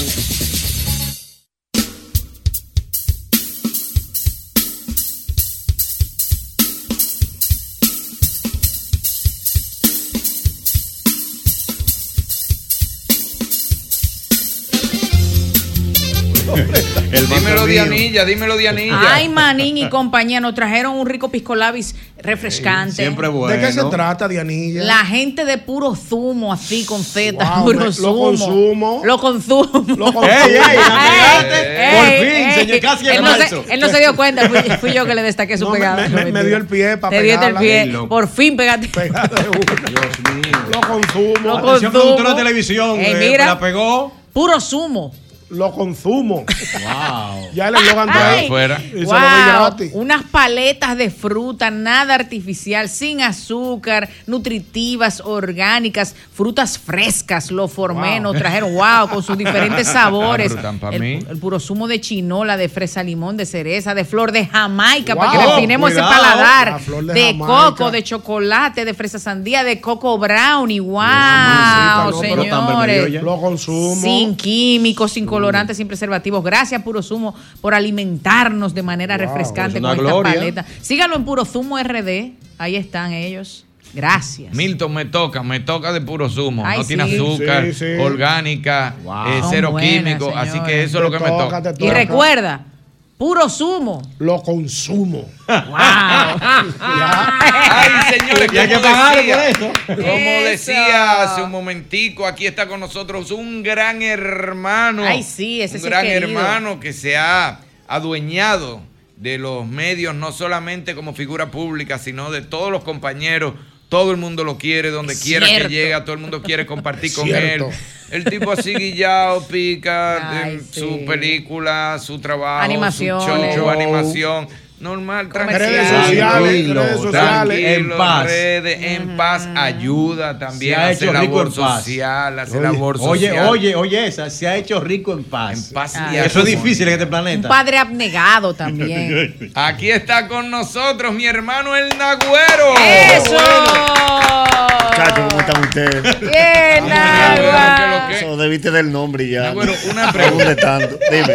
Nagüero, te voy a hacer una pregunta que mucha gente se hace. Dale. ¿Cuál es el nombre tuyo?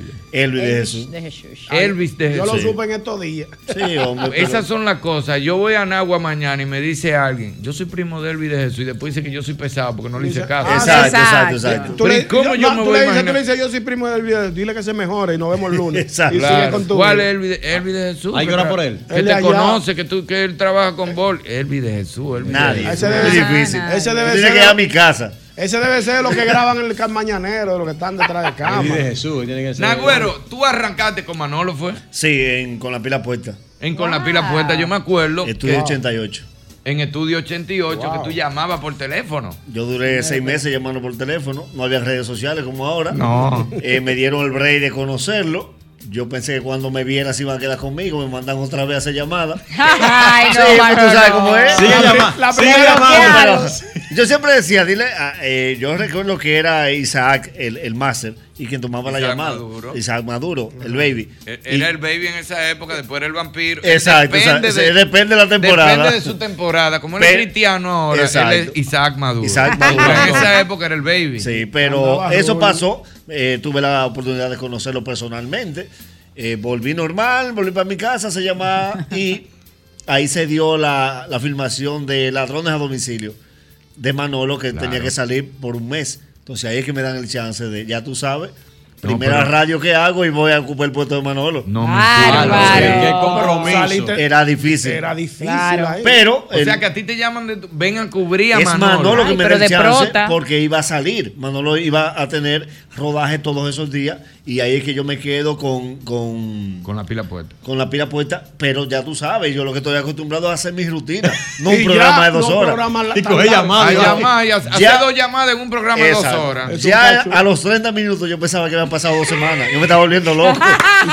Porque, exacto, llegó un punto que tú ¿y a qué hora que esto se- largo. ¿Y a qué hora que esto se acaba? Pero sí, Delsa Núñez estuvo por ahí. Claro el Pirri, sí. un gran equipo. El Pirri. Y así mismo, cuando Manolo regresa, que pregunta cómo me fue, ah, chévere, muy bien. Entonces ahí es que me da la oportunidad de hacer radio diario. Y después trabaja en televisión con él. Me fui, ya yo estaba establecido con Manolo en la radio. Manolo comienza un proyecto en Supercanal que se llamaba eh, Todo, Todo con Humor, que era los sábados.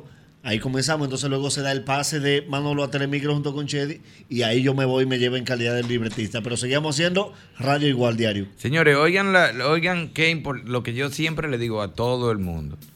La vuelta que da la vida siempre te pone en la misma posición Ay, sí. o en la posición ajá. contraria. Ajá. Oye, qué lo que era. Manolo lo llama al Nagüero, le da la oportunidad, pero es bueno que la gente sepa que el Nagüero es el que le dice al Boli, cuando el Boli está buscando una gente que lleve la cabeza cuando él se iba para Nueva York, Nagüero es el que le dice, pero el hombre tuyo es Manolo. Y se da una de las combinaciones más ásperas que se han dado en la mío. radio, Ay, sí, que es el sí. Boli, el Nagüero y Manolo. Sí, Sí, sí, sí, así fue. Impresionante. Eh, yo recuerdo que eh, yo estaba con Boli en Más Roberto y ya yo sabía que Manolo estaba aquí. Incluso Manolo abrió la cuenta de Twitter. Yo fui de los primeros que ya, ya yo te- era tuitero y le decía, señores, Manolo Zuna, esta es su cuenta, síganlo, vamos a darle RT todo. Y yo hablo con Boli y digo, mira, el hombre tuyo es Manolo. Y, y él me dice, ¿tú crees? Digo, que yo comencé a hacer radio con Manolo y ya yo sé la dinámica del mañanero. Tú le das el chance y tú te vas a dar cuenta. Manolo entró un día y al otro día parecía que teníamos 10 años juntos. Sí, sí, fue un escándalo. Increíble, porque ya habíamos, la- la- hecho radio por tres años. Eso era mirarnos nada más. claro. Y ya todo el mundo sabe lo que la- esa etapa que se vivió con Manolo en el Mañanero. Claro que sí. Yo recuerdo que Manolo tenía apenas, porque se dieron muchas cosas.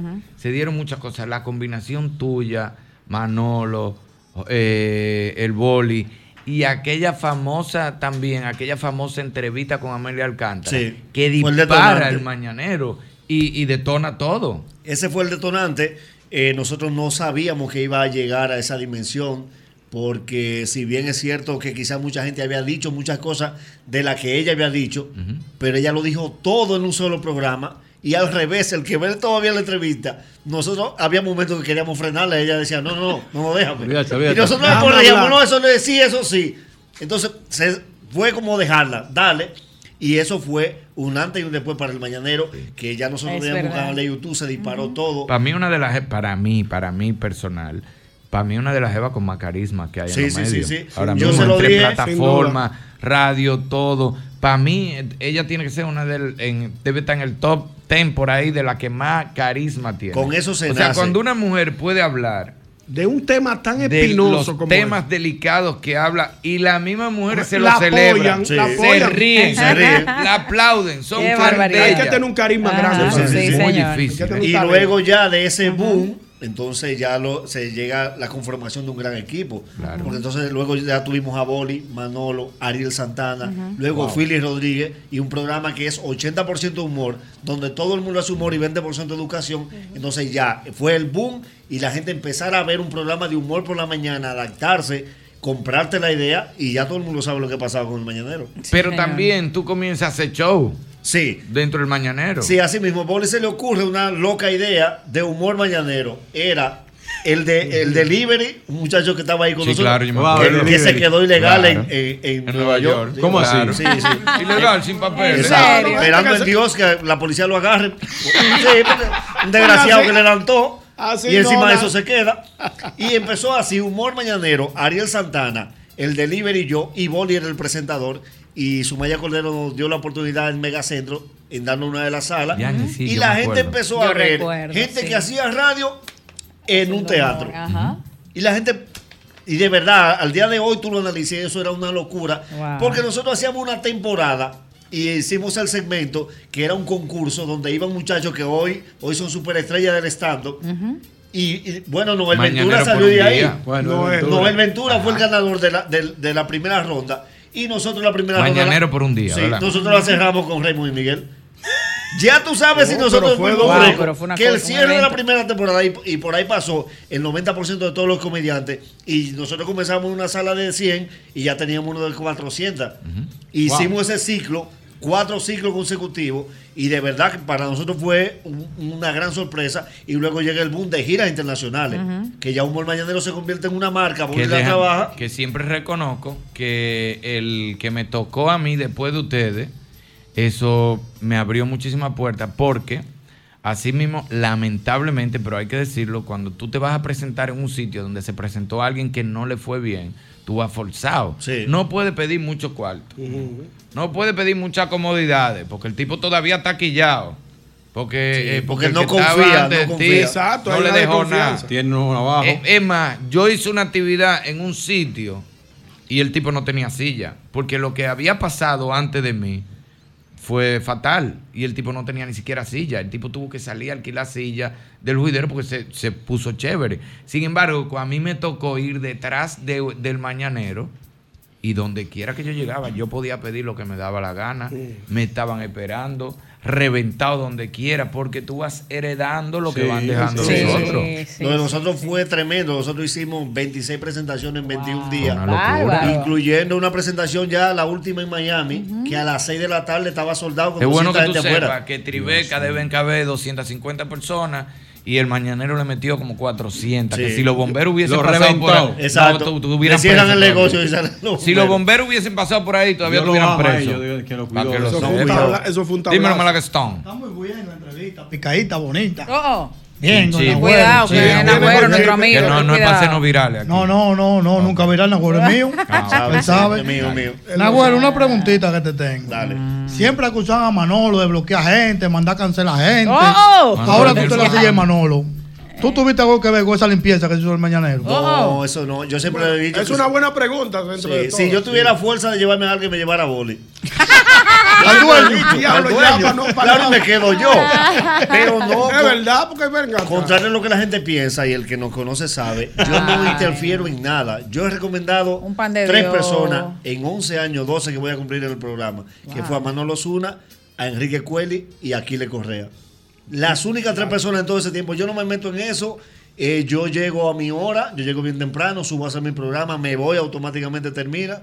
Muchas veces yo me entero ese día que llegó alguien nuevo. Yo no, o sea, Pero tú tienes un sistema muy ápero porque dentro del bochinche, tú últimamente estás participando en el bochinche que antes te iba, antes no participaba en el bochinche porque tú no eras un agente de conflicto, pero tú has usado una estrategia de mientras ellos están hablando de alguien, tú ponerlo a pelear entre ellos. Sí. Y es como que. Y es la. Esa es Un la chincha. chelcha, como que Ah, tú lo bueno. enchinchas a ellos, pero tú no peleas con el que ellos están hablando. No, mira, yo no participaba del bochinche por un concepto personal que tengo, porque aquí ya la farándula se ha ido personal. Entonces, Sí. como yo soy un tipo de campo Ay, que sí. llegó y se coló en los medios, yo todavía mi mente no está estructurada para que un tipo me marche a mí y que después me va a saludar como dice, diga, güey, te acabé, pero tranquilo, que eso es No, contenido. porque, ah, Yo siempre digo, yo Exacto, siempre o sea, digo no. que hoy en día al revés. En mi época era al revés. En mi época eran enemigos personal, privado y públicamente se, se mandaba. se había enviaba- diplomacia. Había, no, y se, Se se mandaban flores. Cuando te preguntaban por él, tú hablabas con mucha cortesía. El Nagüero es Aunque mi no hermano. quisiera saber de él. Aunque fueran enemigos, el Nagüero es mi hermano, el Nagüero es un gran artista, el Nagüero es un gran. Hoy es al revés. Hoy son pan a nivel privado y públicamente se acaban. Sí, sí, sí. es- ellos Yo no- han- eso yo no lo sé manejar. Ellos tampoco. han entendido de que eso funciona. Yo me negué todo el tiempo y cuando decidí quedarme entonces en el bochinche, le dije, yo solo hago bochinche con ustedes. ¿Por qué? Porque ellos saben que eso es un segmento y automáticamente, por más cuerda que yo le dé, ahí murió y que entre nosotros. Y ya no fuimos comerciales, ya eso pasó. Pero como yo hago el bochinche con los integrantes, yo no tengo ningún problema. Claro. Ellos pueden acabar todo el mundo. Ah, no. Y ah, fulana dijo esto. ¿Y tú? ¿Y ¿Por qué tú no dices lo tuyo? Pero ya saben que ahí el ping-pong es conmigo, entonces. Ey, me gusta, me gusta. Era la Bueno. única manera de yo poder hacer el bochinche. Y te repito. desarticular Y además también, porque muchas veces yo le digo a los compañeros algo que alguien quisiera decirle y no puede, yo estoy ahí mismo. claro. Entonces, Boli dio una declaración, ah, ok, tú diste una declaración de Jessica, ah, pues tú estabas hablando por view, ok, ¿y quién? Tú dijiste que tú tienes programa y otro no, ¿quién fue que lo dijo? A ti te encanta. Ok, ¿quién es que no tiene programa? Pero a él que yo no te pregunto, cualquier vaina que queda ahí mismo. ¿Cuándo Ah, ha sido el día Ah, que bueno. tú sientes que el boli ha cogido mala cuerda contigo? Oh, en el programa que, que tuvimos que tumbar. Pues en no estos días-. En Ay, el que habló de eso, sabes que a mí ¿Verdad? ¿Y eso fue sabes verdad? el dolor que a mí me dio porque yo no lo oí. Yo que lo oigo todos los días. Ya, Mira, entonces. esa Y mucha gente me habló de ese programa. Pero eso se Pero fue de no. verdad, No lo subieron editado. Fue de verdad, pero oye, lo que pasa fue por la misma cuerda. Entonces ya él parece que traía otra cuerda. porque hay, hay- hay días que él va como al rebelde. Pero tú no sabías que él venía con esa cuerda. No, es que tú yo la- relajando. No, que yo hago la dinámica diaria porque ese es mi Él trabajo. está trabajando, ¿eh? Yo Debió- sé, perdón, advertirte. perdón, yo sé que Luife me dijo ese día, papi, por favor, desde que suban lo del mañana. Oye, lo que lo de hoy fue que no se cayeron a puñalada de Ay, casualidad. Dios mío. Y cuando yo lo estaba esperando, lo estaba esperando, lo estaba esperando, me dice, no, que va, no lo van a subir. Y mira, si hay algo que yo puedo eh, valorar mucho de Bori es eso. Ya después, luego nos fuimos a una pausa, él volvió, me presentó excusas, chévere. Y eso quedó ahí porque la mentalidad nuestra es eso. Pero ese era un muchísimo para nosotros meternos a dos millones de Sí, views. Porque sí. fue una discusión personal. Muy fea. O sea, fue, fuerte, ¿cómo fuerte. lo hacemos? Es que el mañanero es eso. Yo te digo lo que yo entiendo. Ah, Si tú no estás de acuerdo, eso es asunto tuyo. Pero siempre, y yo eso tengo que valorarlo de Boli, siempre nosotros hemos cuidado, y no es la primera vez, nosotros hemos tenido invitados que luego de la entrevista dicen algo descompuesto y se comunican con nosotros. Y hay entrevistas que nosotros preferimos Que no la perder los views para no afectarlo. Exacto. Que no Gente- tiene nada que ver con nosotros el programa. Hay Sí, gente, hay gente en Agüero que por, por lo regular dice, por ejemplo, yo me deboco hablando de Diana y salgo del programa y después llamo a Nagüero, llamo a Boli. Señores, se me fue la mano con Diana, editen eso, traten de no subir. Exacto, y nosotros lo hacemos. Sí, claro, hay que cuidarlo. Eso Ay, yo lo pondero mucho con Boli porque esto es su negocio. Sí. Y él sacrifica de su negocio. Y ha pasado, esa es la única vez que a mí me ha sucedido en 12 años que tengo en el Y al revés, que tú Wow. hayas cogido la cuerda. Ajá. Fue ese mismo día. Ah, pues fue los dos. Ah, no, porque lo que él me dijo yo se lo devolví para Una cuerda. Ah, Él me dijo una bala de compuesta y yo le dije, retira eso. Sí. Pues tú sabes. Pues tú tienes que mandarme No, eso, no, no, güero. eso perdí. nada más lo tiene él.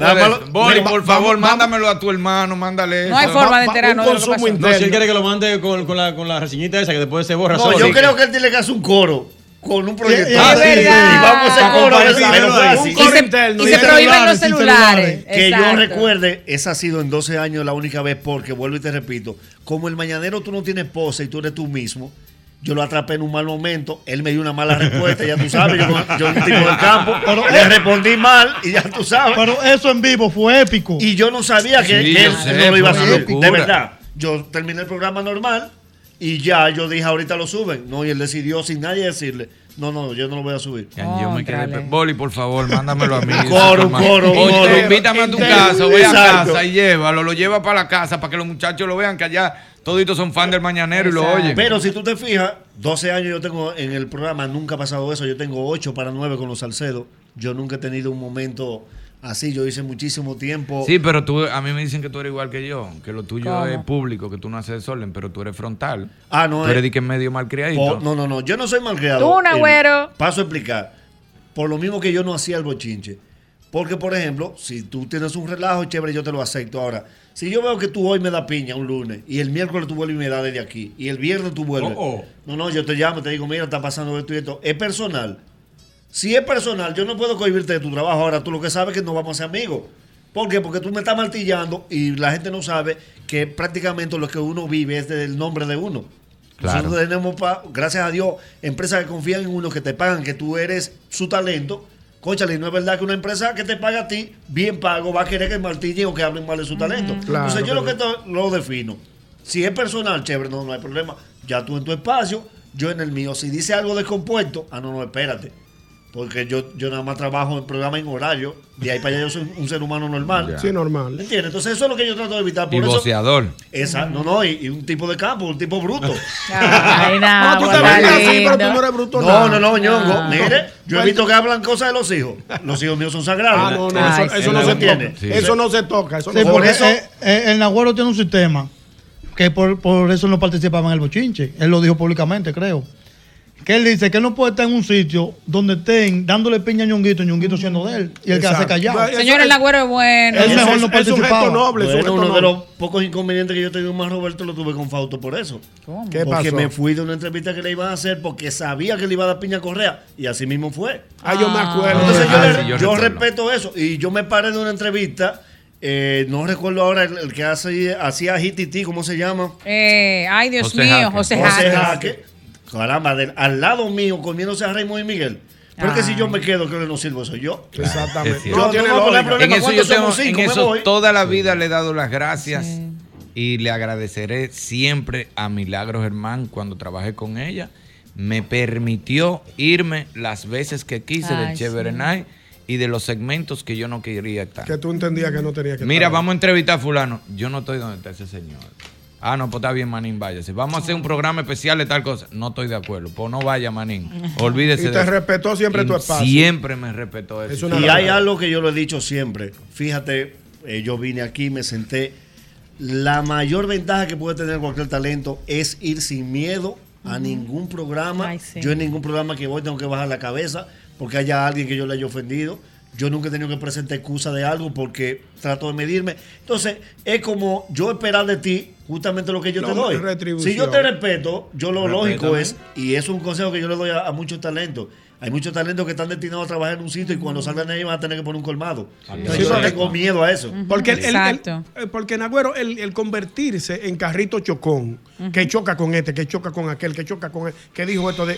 Señores, y es que hay una cosa, Nagüero, con la que yo siempre he dicho, y, y a ti te admiro mucho por eso. Hay gente que dice las cosas que no le están preguntando. Exacto. Por ejemplo, Como para dañar. po- por- no, cosas que no le están preguntando. Si, por ejemplo, eh, un político X dijo una cosa. Pregúntame a mí cualquier cosa. Que Eh. hay gente que son así. Pregúntame lo que tú quieras. ¿Qué tú crees del discurso del doctor Leonel Fernández? A mí me gustó porque yo vi a Diana hablando ¡Wow! mirando el discurso. Y Exacto. Diana acabó Pero- con pero el. por- pero Diana lo que tiene. Pero, Pero, no- pero por ejemplo, Nagüero, pero por ejemplo, por ejemplo, Nagüero, eh, Irving, Manín, Diana y los demás compañeros. Si, si mi trabajo no es político, si, si mi trabajo es el entretenimiento, ¿qué yo hago haciendo en mi celular? Que, señores, ¿ustedes creen que es posible que, que nada más fueron a votar fulano y fulano? que, no fue- mí que que, me mi- que ya ese no es mi trabajo. Por eso es que el viejo que está ahí sentado, yo lo respeto Claro. tanto. Al viejo Ochi Santo. Pero- Ochi ah, Santo, que mira. yo. Ya te lo comiste, le dijiste viejo. Tú eres otro viejo. Tú eres otro viejo. Otra clase de Ochi viejo. Santo, señores, no El que porque se le es escapó a amigo. Dios. Ochi Santo tiene 28 años haciéndose, ha- Ay, haciendo sí. este trabajo, este programa. Nunca sin nadie. meterse con nadie. Ay, sí. Y no tiene que ver sin con responderle a elecciones. nadie. Deje eso así, la no tiene que de ver con elecciones, con políticos, con que y lo acaba el Pachá y lo acaba fulano y no le responde a Y nadie, y na- y nadie, nadie sabe por qué en el vota. Es No, que nadie, nadie. quiere leer tampoco. Se está hablando de algo, yo entro a Instagram, está hablando de las elecciones, yo no tengo que ver con elecciones, déjame leer a quienes saben de eso. Exacto. Y la dejo pasar. Cuando hablemos de humor, yo me meto porque eso es lo mío. Eso, eh, Entonces, lo eso que pasa es que queremos ser todo al mismo tiempo. Pero tú te has hecho, aparte del talento también, tú te has hecho un gran conocedor del negocio. Porque yo tengo entendido que tú eres uno de los humoristas que más cuarto gana Oh. cuando te llaman No para le un show. cuarto. No, Sí, porque sí, oye se está buscando, se está El buscando. caribeño. Oye lo de. Nagüero. Oye lo de Nagüero. Créanle al Él- él no quería Mira, Nagüero, eh, yo tengo un bar. Íbamos bonito. Óyeme, mira. Nagüero, yo tengo un bar teatro en Puerto Plata. ¿Cuánto tú me cobras? pa- No, espérate, espérate. No me pagues, que yo tengo unos contactos allá. Entonces él comienza, va, y en patrocinio se lleva 500 y 600 en un show. ¿Cómo? Sabroso. Espérate. No le ponga tanto. ¿Cómo? La, ve- la Vas a VGI dañar la la vaina. VGI te va a caer atrás. Yo, Y yo no solo la DGI. manejando, no me duermo. No, mira que lo que pasa. Yo entendí ese modelo de negocio. Hay un proceso donde sí, la gente te contrata y tú haces show. Ya yo he hecho show, uff, mucho. Pero hay un modelo de negocio que yo aprendí y es el hecho de que una persona me contrata en un pueblo donde ya yo tenga, por ejemplo, yo me he presentado 14 veces en La Vega. Ya para presentarme en La Vega quedamos un tiempo porque, porque voy Claro, dos veces al año. Pero, por ejemplo, me llaman de Santiago. Mira, yo quiero un show contigo con fulano. ¿Cuánto tú cobras? Eh, Bueno, 100 mil pesos, para ponerte un ejemplo. Sí, yo te lo voy a dar, pero lo quiero hacer contigo nada más. ¿Tú me vas a dar 100? Él me dice, sí, yo te digo, oye, lo que vamos a hacer. Yo te lo voy a hacer gratis. ¿Cómo así? Sí, gratis, la puerta es tuya y la bebida es tuya. Pero ¿cómo lo vamos a hacer? Yo busco patrocinadores. ¿Tú aceptas? Sí, ok, pues el, el primer patrocinador eres tú, dame 50. ¿Cómo te voy a dar 50? ¿Tú me ibas a dar 100? Tú me ibas a dar 100, eso bueno. Y es todo tuyo. Y yo busco 4, 5, 6, 7, 8 Ella una patrocinadores. Llevo mis Nahuel. invitados porque él me está contratando a mí. Y yo le llevo 3 invitados, 4 invitados. Yo le estoy dando más Que de lo que le iba a dar y él me está dando menos. Qué Pero yo estoy metido en el negocio y además tengo un círculo de amigos que cuando tengo esa picada me lo llevo también. O sea, ganamos todo. Es un, es un modelo de negocio. hablando, Ey, Vámonos al boletín, nos vamos al boletín y continuamos. Llamadita para el Nagüero, llamadita Ay, para el Nagüero el leal. boletín. Lléveselo, maestro. Leal.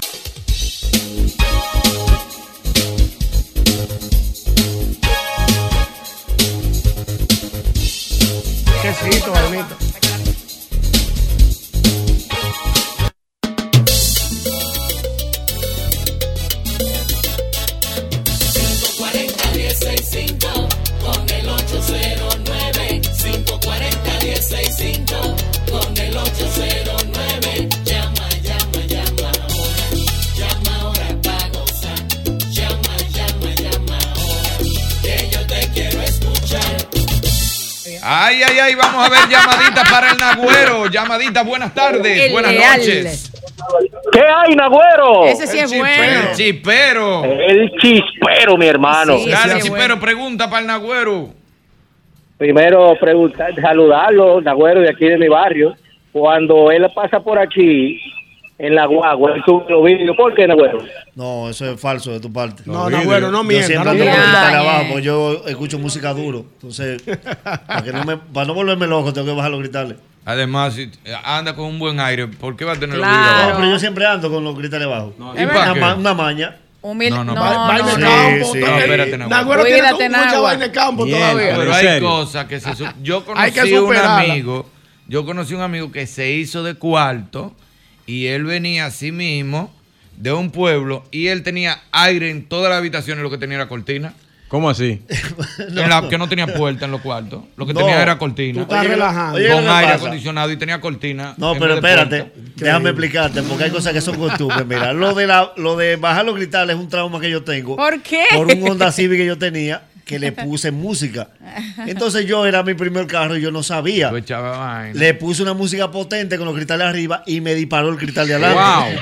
Ah, pero fue una Entonces, vaina. sí, porque era una locura. Bárbaro. Entonces yo quedé con el trauma Bueno. de tener música, pero con los cristales abajo. Y con respecto al aire, es que hay costumbre. Yo tengo aire y yo no puedo dormir sin el abanico prendido. ¿Cómo así? ¿Cómo va a ser? El Nagüero? campo vive en ti. Oye, ¿qué es lo que pasa? Te voy a explicar. Hay algo que se llama para dormir ambiente sonido. Sí. O sonido ambiente. Sí, es Claro. verdad, es verdad. ¿Qué pasa? Yo puedo prender el aire. Ajá. Pero hasta que Pero yo tú no. necesitas el... Esa- no, y además que eso tiene un truco. Y es que de, la- de la- de los tres ganchitos tienes que quitarle uno al abanico. Porque da un golpecito repetitivo. Y con pa. que tú te duermes. eso Un clic, un clic. Mira. Se lo creo. O sea se que tú tienes, un abanico con un gancho menos, con Sí, un Buenas noches, pregunta para el Nagüero. Yo se lo creo. Buenas noches, no, bendiciones para el Nagüero. Amén. Es un orgullo una persona de un campo como Nagua llegar a donde está con honradez, con disciplina y con delicadeza. Ese sí es bueno. Ha querido. Cero tasa de rechazo. Aló, buenas noches. Lo formamos aquí. Lo formamos. Buenas noches, buenas noches a Adelante, todos. hermano. De Casa del Campo, en sintonía. Y sal- los saludo a todos. Eso. Es un honor, un honor escuchar Como un a DM que estoy ahí. necesitando algo de allá. De casa de campo. Sí, sí. Sí, Elvis, tú eres mío, tú eres mío. No, felicitar a Nagüero, un tipo que tiene una, un- una trayectoria intachable y eso me encanta, eh, cómo él hace su chiste y todas sus cosas, bien bacano. Felicidades para él y todos ustedes. Gracias, Gracias. hermano. Muchísimas gracias. Buenas noches. Hey, Irving. Adelante, hermano. Pregunta para el Nagüero. Óyeme, tú me conoces siempre. Mi nombre es Reumatismo. Ah, Ey, sí. reumatismo. Mi hermano Ñongo lo sabe. Sí, Eh, mío. Yo nunca llamo ahí pa- yo nunca llamo para lavar a nadie de ahí porque ya ustedes no necesitan eso. Pero mire, yo admiro al Nagüero, yo no lo conozco, yo, yo nunca lo he visto hablar al Nagüero. Yo lo admiro por la forma en cómo él se comunica, se ha mantenido, que viene de abajo, de abajo, y generalmente todo el que viene de donde él viene, cuando llega a donde él está ahora, se la cree como que nació rico y que nació millonario y no quiere hablar con nadie ni nada de eso. Y no lo conozco, solamente lo veo, la- la forma de cómo él se comporta con la gente. Y eso es lo que yo admiro de él. Gracias, mi humilde, se Aplauso, mantiene humilde con los pies en la tierra. Aplauso. No como otros canallas. Ahora, pero perdón, perdón. La cara que tiene en agua mirando Andar a un carro grande, eso no es aceite. Eso es uno darse su gusto. Ay. Sí, es verdad. No, porque- eso- Claro. no, no, no, porque también hay cosas que se. Hay cosas No, porque que. es que la gente, el que progresa ya cree que, que Tiene- fulano ahora anda en Claro, un carro. ¿Y no. qué hago? No, pero Exacto. perdón. Me compro uno chiquito para que No, se también, contento. también, cada quien tiene sus necesidades. Por ejemplo, el amigo Albert Mena tiene su gemela, tiene su esposa, va mucho a San Francisco, anda con una red ligera de gente, entonces él necesita un vehículo grande. Y Nagua, Nagua también va mucho a su pueblo, tiene su familia, su hija, son su gente, entonces él necesita un vehículo cómodo, confortable y seguro. Exacto. Mira, yo tengo Acuérdate, carretera- acuérdate el cuento que tú me dices, mi sitio, y perdóname que te interrumpa, Nagüero, de un carrito que tú venías de un El show. Honda- que, que, que te Bajando tambaleó de Constanza. que te tambaleó 80 Tú te veces. y tú, te y tú dijiste, en me eso". fui en esta Sí, vuelta. sí, sí. Yo tuve que sacrificar el lado derecho del carro. Pero ¿cómo así? Y comerme la montaña porque el otro lado era un precipicio que había. Ay, no. Fue real ese Bajé a la Duarte y dije, este carro lo entrego yo hoy mismo. Ay, Y fue Dios, así. Y, y paso, yo tengo un vehículo grande, pero es por lo que dice Ñonguito. Yo hoy tengo carretera, mañana yo tengo Bani y el domingo tengo La Vega. Ay. Entonces, coger un carretera, tú tienes que tener un vehículo por tu seguridad. Claro, es que la gente muchas veces lo ve ostentoso y que ay, tú fantamoso. Ay, no, señores. lo que venimos de abajo. Es fruto creo- de su trabajo. Claro. Oh, oh. Señores. Lo importante es mantener la humildad de corazón. Que salen de uno nuevo para buscarse uno en medio uso, que es más bacano. Oye, yo conozco uno así. Aló, Ese es buenas el noches. hombre. Ese es el hombre. Aló, buenas noches.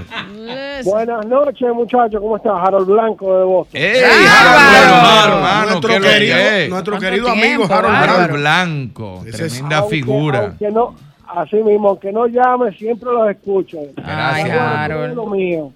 Nagüero, es verdad que, que tú sabes un secreto de boli Oh. y tan, tan fuerte que por eso es que el latino está votado.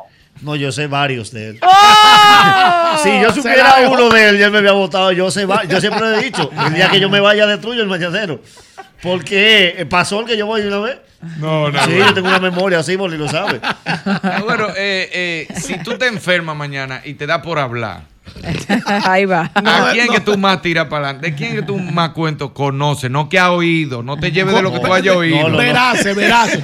No, No te lleves de lo que tú has Ah, oído. No, sí, no. porque hay muchas co- cosas que son Hay comentarios. rumores, injuria y difamación. Pero cuenta que tú verazmente No, no, Boli, Boli. Boli el hombre. No, Boli. Ah, tú, tú no te vas a ir del Ese es mañana. mi de vida. Ah, preso. Boli, cuídate. Ya, ya está Señores, preso. busquen una, una entrevista en YouTube cuando la pandemia, No, cuando no estaba cerrando la pandemia, que yo le estaba haciendo, yo hacía entrevistas a gente que eran muy panas, que se llevaban muy Yo cool. me acuerdo. Y yo le estaba haciendo una entrevista al Nagüero y el Boli, y el Nagüero dijo, vamos a hacer una cosa.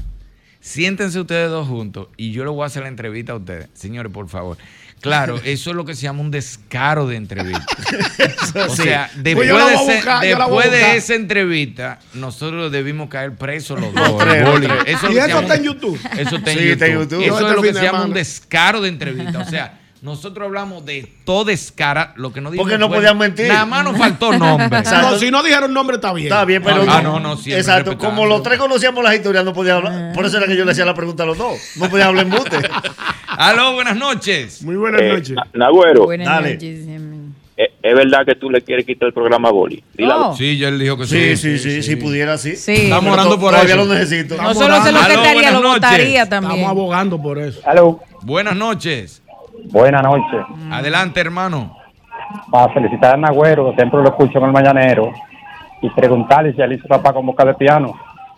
Que si hiciste la paz con boca de piano. No, porque no es personal. La gente ha equivocado con eso. Incluso, ¿Y qué pasó con ustedes? No, lo que, No, lo que él dijo. que Ah, bueno, lo que hablamos de- Incluso su hermano, eh, fruto de eso, siempre me ha dado mi fundazo. Y los otros días fue al mañanero y lo entrevistamos normal, al contrario. ¿Y tú no le hiciste Yo- nada? No, yo le hice la observación a los demás antes de que entrara. Vamos a hacerle una buena entrevista, una entrevista con altura. Y mis tres intervenciones fueron resaltando porque yo lo conozco y sé del talento que tiene. Claro. O sea, yo no puedo tampoco medirme que si tú me das, me das, Exacto, me das. sí, No, no. exacto, exacto. Yo, yo en mi programa, donde yo trabajo, yo te trato con altura y con respeto para No, que tú tienes que ser las normas. Además, lo que pasa también, como dicen Agüero, no es personal, son cosas de momentos. Exacto. Por ejemplo, hay gente que en un momento tiene un problema con otro compañero Sí. y lo más cortés que uno puede hacer, hay lugares donde no te lo permiten, pero lo más cortés que uno puede hacer es pararse e irse.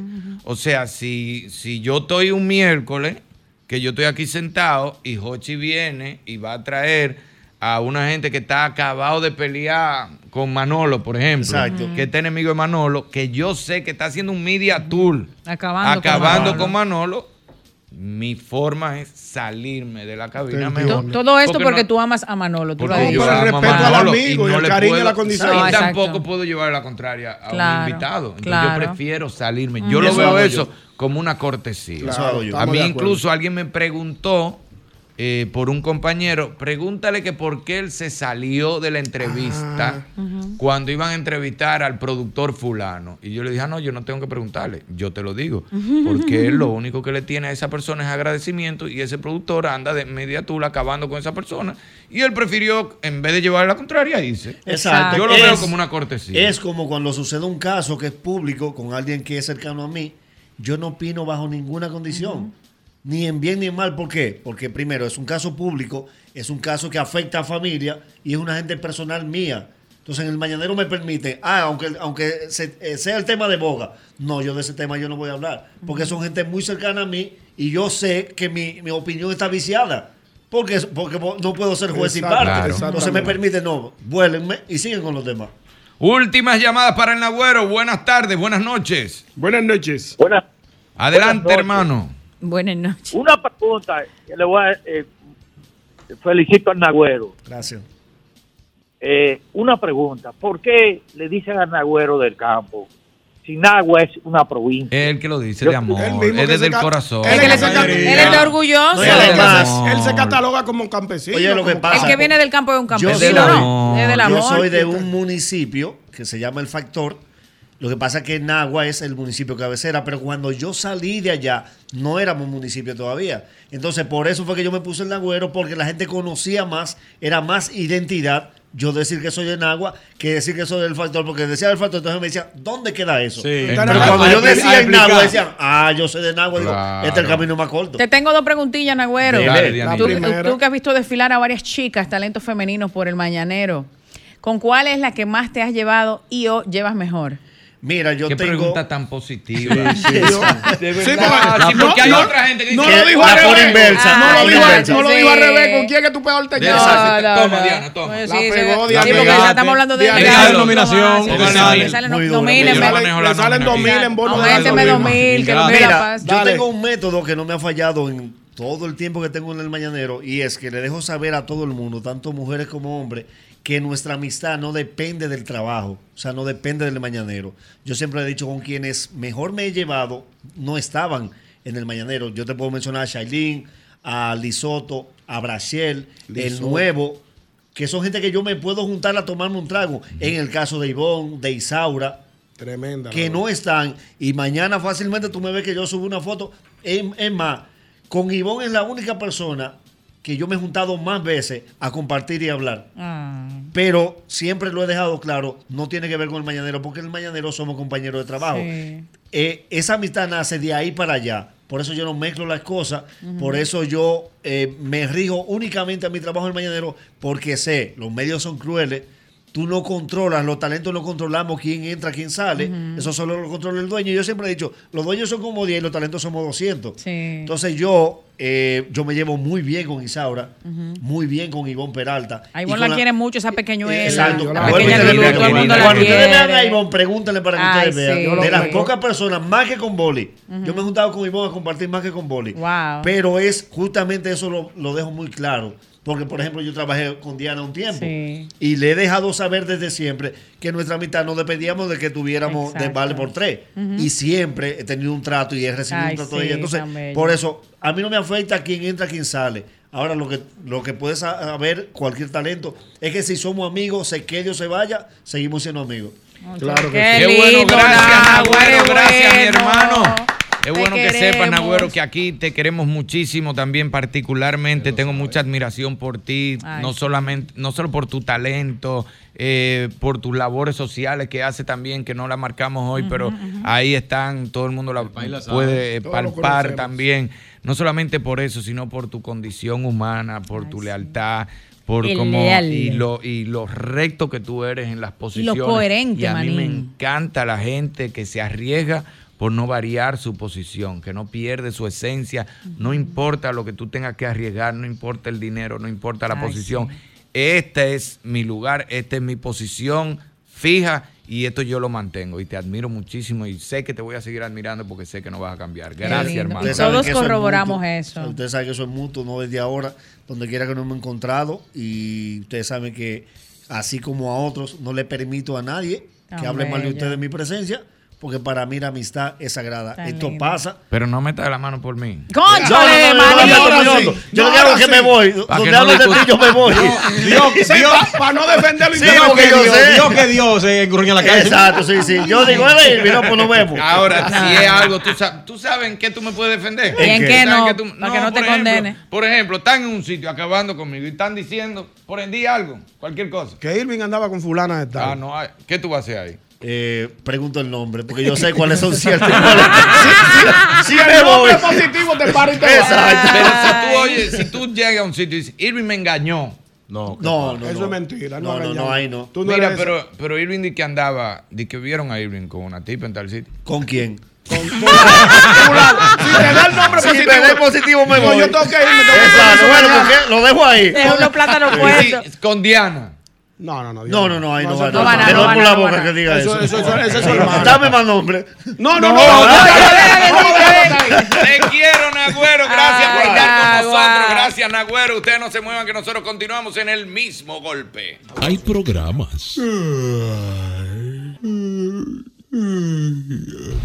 y el mismo golpe. Sol 106.5, la más interactiva.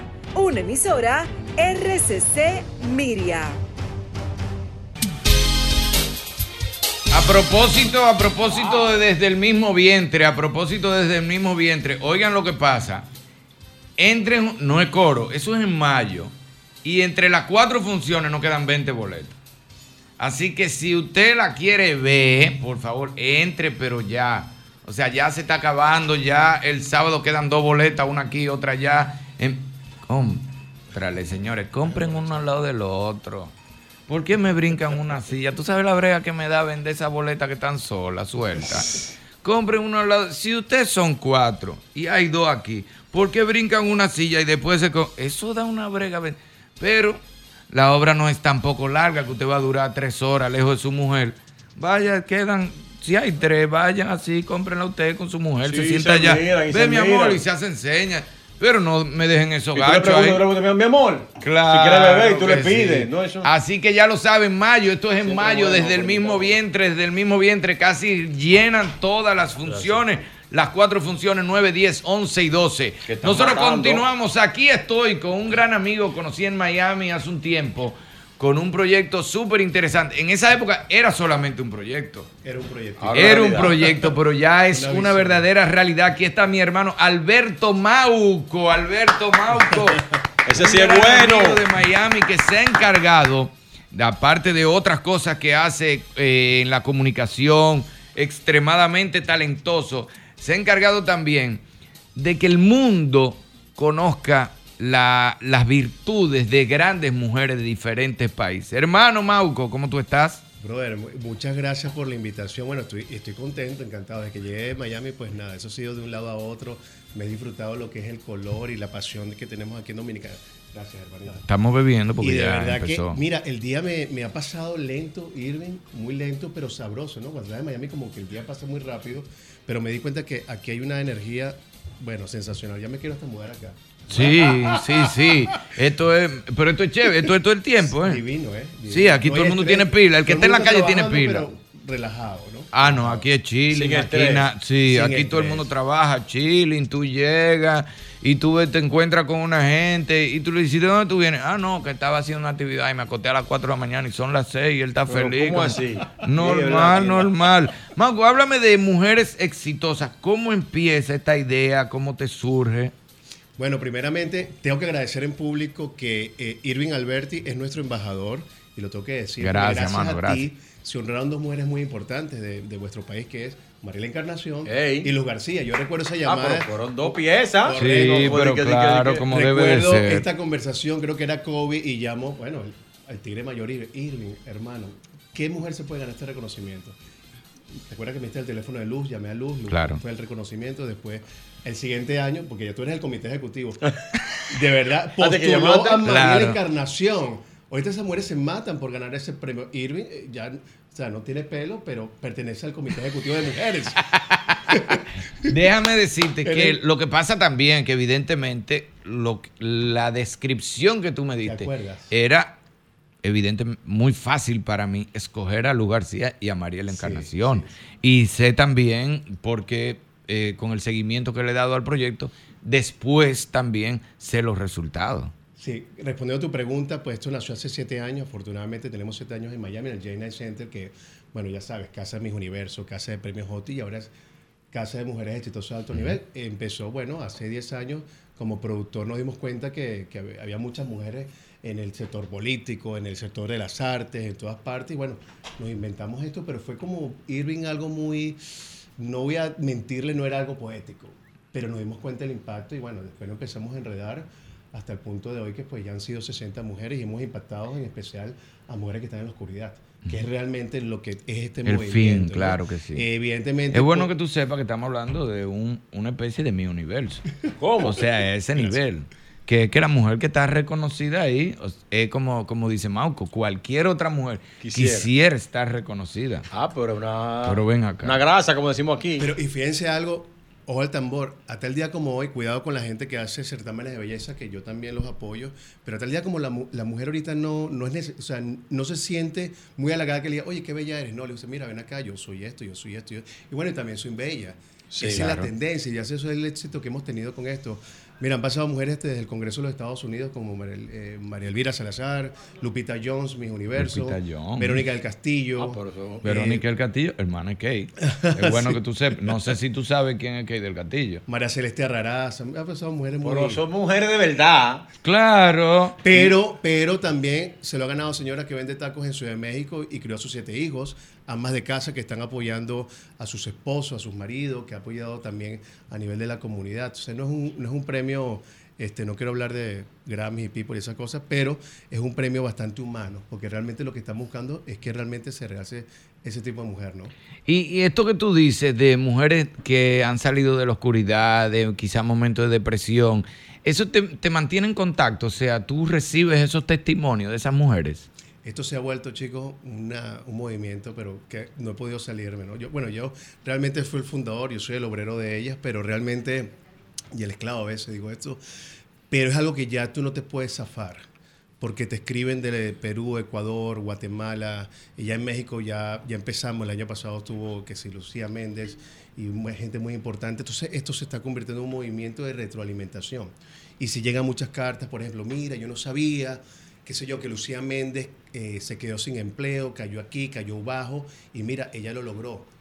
Eh, o María Conchita Alonso, que cayó en, en- María en- Conchita. en una situación muy complicada. De las en primeras latinas en Hollywood. Después de estar en Hollywood con lo- los actores más sonados, de, pero llegó un momento una situación económica que le, que le mermó y perdió hasta su casa. Y lo dijo con toda honestidad. Dijo, mira, yo superé eso porque, bueno, me metí en un tema, eh, me descuidé y todo eso les pasa. Entonces, es allí donde está la clave. Que estas mujeres, dentro de ese empoderamiento que tienen, dicen, no, pero espérate, no ha sido fácil, pasé por esto, por esto, por esto. Entonces, eso es lo bonito de este tema. Eh, tengo entendido, Mauco, que ahora venimos con mujeres exitosas a República Así Dominicana. es. ¡Fuerte aplauso! ¡Vamos! Aquí tenemos nuestra directora de Ascensión. Pues sí, eh, después de siete años eh, este, estrenamos la República Dominicana el 18 de abril, que vas a ser el embajador. Pero favor. claro, mi hermano, Ahí vas a pasar por esa alfombra roja. Claro. Y va a ser un encuentro único y repetible, una sola vez al año aquí en la República Dominicana, 10 mujeres y vienen mujeres de otras partes del mundo, o sea, que- Sabroso. embajadoras, celebridades, figuras públicas como ustedes, comunicadores, vamos a apoyar el talento dominicano y va a ser el 18 de abril en la Biblioteca Nacional. 18 de abril en la. Biblioteca Nacional. Mauco, pero tú decías ahorita que también, así como esas grandes figuras, esas grandes personalidades, hay, por ejemplo, se reconoce esa señora que tiene una taquería en, en la calle. Porque el éxito no necesariamente es dinero, el éxito Así no es. necesariamente es un carro del año. ¿Cuál es, ¿Cómo es la medida de ustedes para reconocer una mujer exitosa? Mira, debo decir, y, y es algo que me van a decir, bueno, pero es contra lo que están, contra Natura. Los reconocimientos son, son injustos. Bueno, es que tenemos un- unos amigos de la música y a veces ves que en, en los Grammys honran a alguien o el Oscar se lo gana otro actor y se llama, Sí. pero ¿por qué? Existen injusticias, solamente son 10, pero hay como un mandamiento. ¿Cuáles son esos 10 mandamientos? Bueno, primeramente, que tenga liderazgo en su barrio. Positivo, ¿eh? Cuidado. Positivo, claro. Positivo. Dos, que de alguna forma esté impactando positivamente su familia, su barrio y otras mujeres. Porque también pasa que muchas mujeres que usan ese liderazgo para cosas malas. En este caso tienes que ser una mujer pro liderazgo. Cuarto, sea pro familia. Quinto, tenga una, eh, se demuestre que está relacionada con fundaciones. Pero al final del camino, yo creo que el éxito, no sé si ustedes lo comparten, ¿cuál es tu propósito de vida? Ven acá, o más allá de la parte material o, política, o sea, ¿qué vas a hacer con tu vida? Y eso, por ahí va la senda, ¿no? Las mujeres siempre, cuando son exitosas, son como un árbol, ¿no? Esto es muy poético, que le dan sombra a mucha gente y le da paz a mucha gente. Entonces, ese es el tipo de mujeres que nosotros honramos. A propósito de ese tipo de mujer que nosotros honramos, nosotros en el programa eh, tratamos de destacar las cosas positivas. Tú hablabas ahorita de Luz García y de Mariela, y nosotros como dominicanos nos encantaría escuchar de ti cuál fue tu impresión de Luz y de Mariela. Mira, primeramente, de las dos, su carácter, su determinación, no existen excusas. Una mujer de esta como ella, que son, que son como las 60, no aceptan uno como respuesta. Dos son mujeres que saben dónde van. Y tres, eh, pueden ser, ¿cómo te explico? Son tan determinantes cada vez que toman una decisión que no hay vuelta atrás. No voy a decir que son peligrosas porque no es el término, pero son mujeres muy determinantes que Sí. tú la ves que sobresalen. El caso de Lupita Jones, en una sociedad, imagínate, en México, que e- ella comenta, no es que tengo que ser muy fuerte para yo poder sobresalir y poder abrir, este, eh, digamos, el paso para otras mujeres. El caso de, de Mariela, yo creo que Mariela eh, ha tenido un triunfo gigantesco en los Estados Unidos. Luz ha tenido un, un éxito aquí en, en la República Dominicana y al final del camino lo que vimos en ellas dos es su afinidad con el país. Suena poético, ¿no? Pero ellas en cualquier esquina, cualquier rincón del mundo hablan de República Dominicana. Sí, así es. Y sobre todo, mira, te voy a decir algo eh, con Mariela, porque me parece una persona tan especial. Llegar a- a Estados Unidos, siempre lo digo, ojalá no me malinterpreten, pero no es lo mismo ir a Estados Unidos de paseo que con visa de trabajo. Bienvenido. Cuando tú vas de paseo a Estados Unidos, todo el mundo te invita a comer y a cenar. Cuando tú llegas con visa de trabajo, la gente se te manda. Hay, hay, no todos, evidentemente, pero hay algunos que se mandan porque entienden que tú vas a ir a comerte una parte del pastel. Otros son muy buenos anfitriones, otros son personas muy seguras que no le importa. Mariela, desde que pisó Sábado Gigante por primera vez, cada vez que venía al país se llevaba dos y tres cassettes, que eran en esa época VHS, de dominicanos, de humoristas. Se encontraba con actores, con humoristas. Dame, dame, sin ella está segura todavía en Sábado Gigante. Te dame un VHS para recomendarte. Por eso entraron o algunos dominicanos en Don Francisco. Eh, después en CNN también, cuando un dominicano llegaba a Miami, la primera llamadera de Mariela, ven a entrevistarte. Una jeva extremadamente segura y solidaria Lo es. con los dominicanos. Lo es. Y de verdad es difícil. Hay, hay en Estados Unidos completo, no, no solo Miami, en Estados Unidos, cuando tú llegas, como te digo, cuando llegas a trabajar, no siempre es la misma sonrisa que cuando vas de paseo. Y ella tiene esa especialidad. Ven, aquí hay espacio para todo. Es así, y acabas de decir algo que eh, es, es la confianza del ser humano. Porque cuando recomiendo, bueno, yo tengo que agradecerte muchísimo porque tú me has abierto las puertas de, de República Dominicana, me has presentado productores, conductores sin, sin ningún tipo de mezquindad, pero eso dice mucho de ti. Y Estados Unidos es verdad, es como decir las grandes ligas, como el, el jugar en el Real Madrid o jugar en los Yankees, pero sí tiene esa, esa tendencia, es como que un poco agresivo, pero bueno, es una nación de, de oportunidades y, y uno al final aprende mucho, ¿no? Como tú, que constantemente estás yendo allá, vas y vienes y eso. Claro. Alberto, gracias. Repítenos, por favor, cuándo vienen mujeres exitosas al país. y si hay 18 alguna de- sorpresita, si hay alguien por ahí. Bueno, bueno, que- bueno. 18 de abril, bueno, vamos a tener a, a, a Irving, por supuesto, con tu trajecito de la forma roja. 18 de abril, chicos, eh, Biblioteca Nacional, yo les invito a que participen a este encuentro maravilloso, que promuevan y que, por supuesto, sigan apoyando el liderazgo de la mujer dominicana, que de, de verdad está, está, muy, está muy en auge en el mundo. Gracias, Alberto. Gracias a ti porque al tomar en cuenta estas mujeres exitosas, inmediatamente pensaste también en República Dominicana y entendiste que en República Dominicana hay muchas mujeres que merecen ese reconocimiento. Así es. gracias por tenernos presentes. Gracias, Alberto Mauco. Gracias a ustedes. No se muevan, no se muevan. Me voy con el maestro Amauri y regresamos, que aquí tenemos música, tenemos música Ay, con la bohemiada y ay, traemos, eh, tenemos aquí un sommelier que viene a hablarnos del vino también mientras vamos haciendo música, cantando. Vamos Eric a responder. Rivas. Maestro, Ay, ay, ay, ay, traímos un hombre aquí para que ustedes vengan a hablar. que- Ese sí sabe de eso. Maestro, y la suya.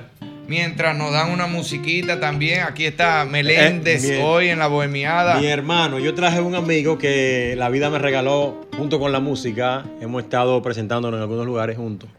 Y para mí es una honra que Eric Rivas esté con nosotros aquí. Eh, las veces que he podido compartir con él ha sido una, una noche mágica. Para mí es un, un tremendo eh, cantautor eh, y un tremendo guitarrista. Yo sé que va a ser de bendición que hagamos este corito aquí hoy. Como debe de ser. Preséntese, Héctor, hermano. ¿Por qué, antes de arrancar, por qué tú un vino, un vino blanco? Bueno, bueno. Señores, eh, de hecho, gracias por la invitación, Irving. Para mí es un grato placer. ¿Por qué un vino blanco? Un vino blanco. Señores, permiso. Dale. Diana tenía una hora en la cocina. Comiendo, señor. Diana, ¿tú tenías una hora maticando en la cocina? Diana, dime la verdad, Diana. ¿Tú tenías una hora maticando en la cocina? ¿No te tocó vinito? Aquí los viernes se, aquí los viernes se vineo. vinea. Wow, ma- Claro, wow, lo como que pasa debe es que de me, ser. me topé por, me tropecé por accidente con un locro de pollo que habían traído. Diana, Ay, por no, favor. pero- mentira, Tú estás nominada con el mangú. Le dio, pero heavy. No, no. Una porción. está en la, en la cubeta le una cu- Entonces, No, ah, le, no, tiró un queso arriba, le tiró unas uvas arriba. No, Diana. No, no, eso parecía un, un barrio chino. Héctor, ¿por qué vino blanco? Solo Dios puede juzgarme. ¿Por qué vino blanco? Vino blanco es un vino que se toma fresco. Fíjate que hemos traído un blanco bastante frutal, bastante ligero, bastante fácil de tomar. Si tú lo pruebas te das cuenta que es un vino fresco, fácil, suave, que es un vino que no molesta al paladar. Y precisamente es un vino que le puede gustar a la mayoría de las personas. Para abrir un, un conversatorio y para abrir un espacio como este, lo ideal es que sea un, sea un blanco. ¿Por qué? Porque los tintos a veces tienen algunos componentes que a la gente no le gusta, como amargor, como mucha acidez. El tipo de Arrancar, eh, arrancar está difícil, a menos que Eh, sea un, un eh, conocedor. Es complicado arrancar con un blanco. Siempre que tú vas a una, a una cena, a un Con un almuerzo, lo ideal es que empieces con un blanco, empieces con un espumoso, un vino que tiene efervescencia. Los Mm. tintos tienden a ser un poco más pesados. Sí, es agrio. El vino no se puede mezclar con toda la comida. O sea, el vino no aguanta un moro. No, ni loca como Diana. Diana O el locro de pollo. Bueno, pero si el vino aguanta un risotto y aguanta. eh, Pero no es lo eh, mismo, Bueno, maestro, está no bien. es lo mismo risotto que moro. Un risotto de guandula y un moro. La, la diferencia es que A uno Diana es que le sale es un refresco ahora mismo. Diana, se- Diana tiene una hora comiéndose un arroz con pollo en la cocina. Señores, ¿Tú crees que eso es para bajar? Si el maestro la ve bajándose el arroz con pollo Mira, mira. con un trago de vino, ah, tú estás loco. Es un refresco lo que te sale ahora mismo. Cloc, cloc, cloc. Claro. y fuego con para adelante. Está fuerte, está fuerte, está fuerte. fuerte. Pero, pero de verdad que eh, tú tienes muchísimas opciones para tú poder maridar, que es como se llama eh, la combinación del vino con los alimentos, eh, para eh, algunos arroces y obviamente ese locrio también le encontramos algo con qué maridarlo. Le busca- ¿Y con qué se puede maridar? Con un espumoso, un champán, un cava, un prosecco, que sería un vino efervescente y preferiblemente un Sí, vino pero que, no hay sea, que que cambiarle no sea el nombre dulce. al plato, aunque sea moro, hay que ponerle Sí, morú. mo- mo- morú. Moré. Morú. Sí, una cosa así, porque Claro. moro así como que. Como, Chicken moré. ¿Y qué es eso? Moro de pollo. Moro de pollo, Un locro de pollo. pero callejón. Ya, chicken moré. Un chicken moré con espumante. Ya, eso es otra cosa. Meléndez, dale ahí, Mira, ustedes. yo quiero que Eri arranque con una canción que él acaba de lanzar, que a mí yo soy fan de esa canción. O sea, cuando él está tocando, yo le digo, eh, cántame la canción tuya. Yo creo que tú escuchas esa canción. Dale, hermano. Parece que las cosas están conectadas hoy. Gracias por la oportunidad, Irving. Meléndez, un detalle muy lindo de tu parte, mi amigo. Gracias por la oportunidad. Estábamos hablando ahorita de mujeres. Esta canción que se estrenó hoy, Se busca una mujer, es el título. Así Oh. que yo invito a que la escuchen. Oh. Vamos a dedicársela a esta. A Diana Firgo. Diana. Cierto. Con todo locrio, La que tu tenemos hoy aquí. Sí, Se busca una mujer, Eric Rivas, ya disponible en todas las plataformas digitales. Me gusta el título, ¿eh? Una mujer apasionante, Ay, sí. La tiene. La tiene. una que sepa ser esposa y ser amante. Ay. Ay. De esas que vagan por la vida, miles calles recorridas. Ay. Precisamente así la quiero. Con experiencia y que sea fuego. Hoy decido, sin prejuicios, ser feliz. Uy. Que sea de esas que han vivido en el placer de lo prohibido. De esas que muchos llaman malas. Con gusto. Porque han dormido en varias camas. Que sea de esas que han amado. Que no esté libre de pecado. Y en su alma tenga ganas de vivir. Y ganas de correr después de un tropezón. Que vuelva a sonreír después de un desamor. Se busca, se busca una mujer. Una mujer libre, sin cadenas. Que sepa dar más sexo que problemas. Ay, sonrió un amigo mío aquí. Oye, la que está. Busca una mujer. Aquí se desesperó uno y se acercó a la cabina. Le llaman el maestro. Maestro, se busca una mujer. Se desesperó el No, maestro. el maestro vino a hacer preguntas de vino Ey, también. Tiene Ah. buena voz, maestro. Le comentaba sí, a José bien, Ricardo bueno. que tiene una voz bastante agradable. Sí, bien, sí, bien, bien sí, agradable. gracias. Potente y clara. Gracias. Irving, si me permite para hacerle Mi una hermano, pregunta al joven, porque realmente la idea eh, del programa de los viernes y sobre todo cuando eh, se hace en combinación con el vino es que la gente aprenda un poquitito de vino si no, si no sabe y si se va a iniciar, esa es la pregunta que le quiero hacer. Para una gente comenzar que no toma nada, A mí, por ejemplo. que no toma, no, no, pero usted sabemos que le daba la cerveza. Sí, sí, claro. No, pero ahora no, de mi ahora vinito. no, Te ahora no. descubrimos. Ok. Pero una gente que no, que no, que no haya tomado nada. ¿Cuál es la recomendación en el sentido de los vinos? ¿Tú le recomiendas que comience por eh, vinos eh, eh, blanco afrutado, sinfander, moscaro, o prefiere que sea con un vino tinto, un tempranillo o un blend? La tiene, Mauri, oíste. Ah, Sí, Bien. pero ven Hay que darle su banda ancha. Sí, con el Enrico. maestro, A con el Mauri maestro es- es el enólogo de nosotros aquí. Eh, el vino de aquí es. Amauri. Bueno, Mauri, te, te respondo de manera muy, muy llana. El, la mayo- el que quiere acercarse al mundo del vino no quiere un vino que le moleste No, cuando porque prueba. Imagínate que se comience con un Cabernet Con un- Sauvignon. exacto. Es Ay. bastante difícil. Exacto, que son de las uvas tintas que tienen un componente que se llama taninos, que es una sensación de manchosidad. ¿Y por qué yo no puedo comenzar con un cabernet? ¿Por qué? Porque es muy, es muy duro al paladar. Cuando, cuando pruebas un limoncillo, por ejemplo, o un guineo que debió estar maduro, que no está muy maduro, esa mancha que te deja en la boca, eso lo tienen algunas variedades de uvas. Y si empiezas con una variedad de uva que tiene tantos taninos, que es como se llama, entonces vas a, vas a repeler el vino porque la primera entrada no te gustó.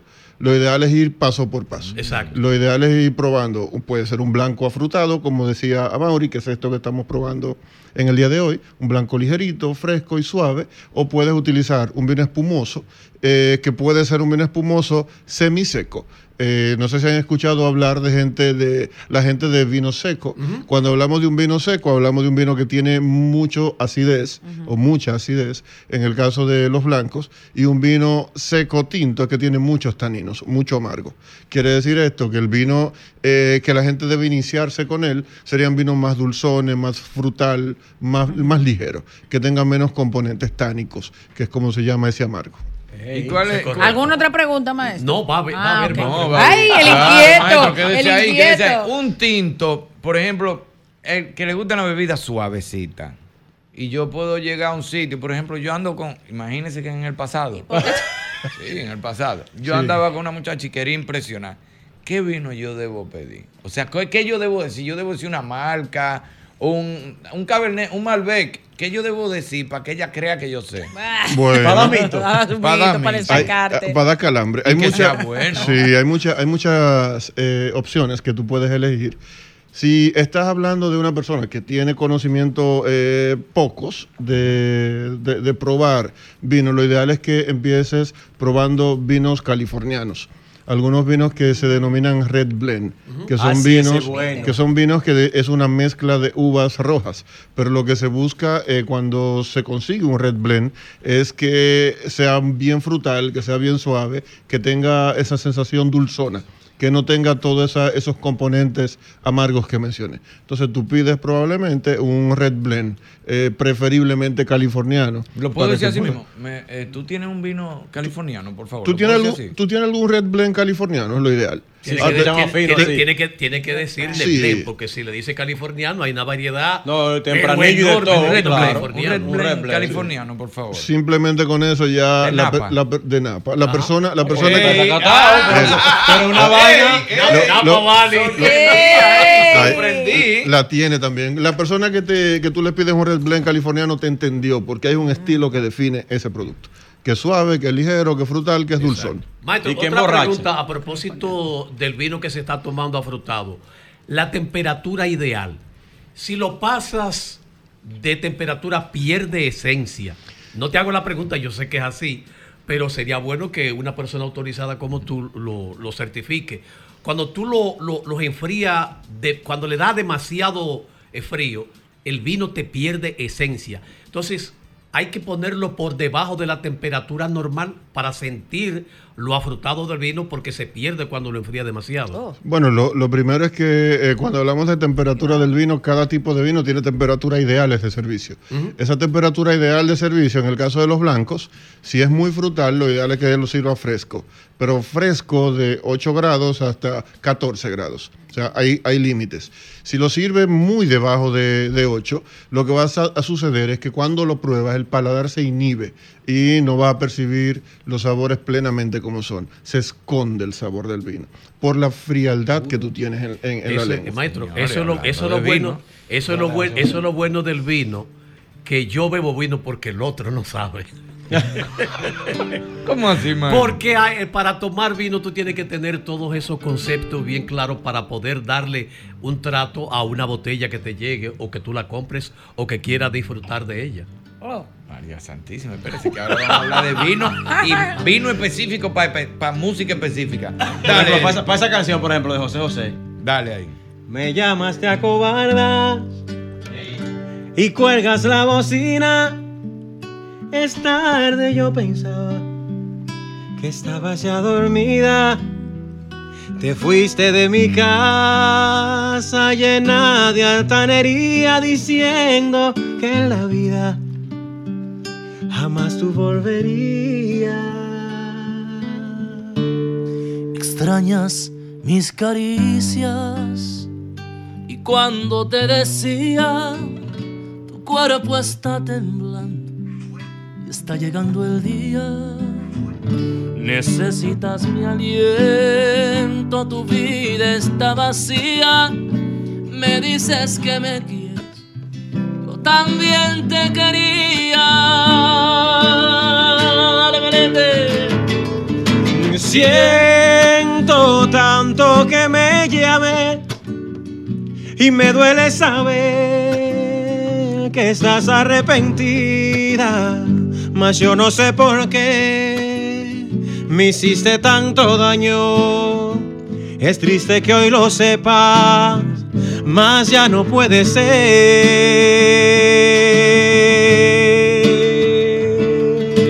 Te marchaste tantas veces, tantas veces lloré, que ya no tengo llanto y te conozco bien.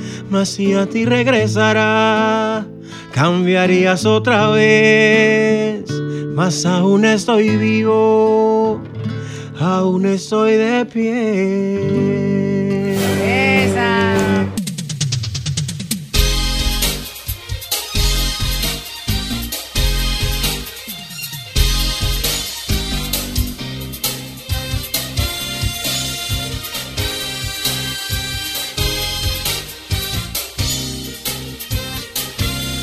Continuamos, continuamos, hermano Héctor García, nuestro sommelier de cabecera. Héctor, tenías algo que decirme también, tenías una información muy importante. Claro, claro. De hecho, eh, darle las gracias a todos mis seguidores eh, de Instagram. Que... Maestro, Maestro, ayúdanos ahí.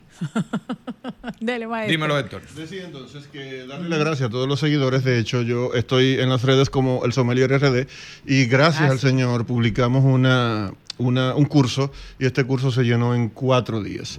Sin embargo, padre. estamos precisamente publicando otro, se llama Vinos con Sentido. Y esto eh, va a ser el día 21 eh, en, en un lugar, de hecho, céntrico en, en Santo Domingo.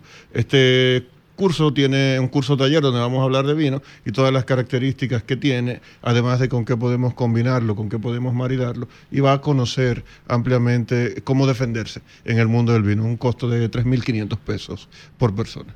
A propósito de cómo defenderse en el vino, por ejemplo, si yo tengo una bohemiada, como ahora, así, él iba a cantar, lo que ¿qué vino es el que yo debería, que ya es para amanecer bebiendo, Héctor? No es de que dos copas y me voy, no. Es para amanecer bebiendo.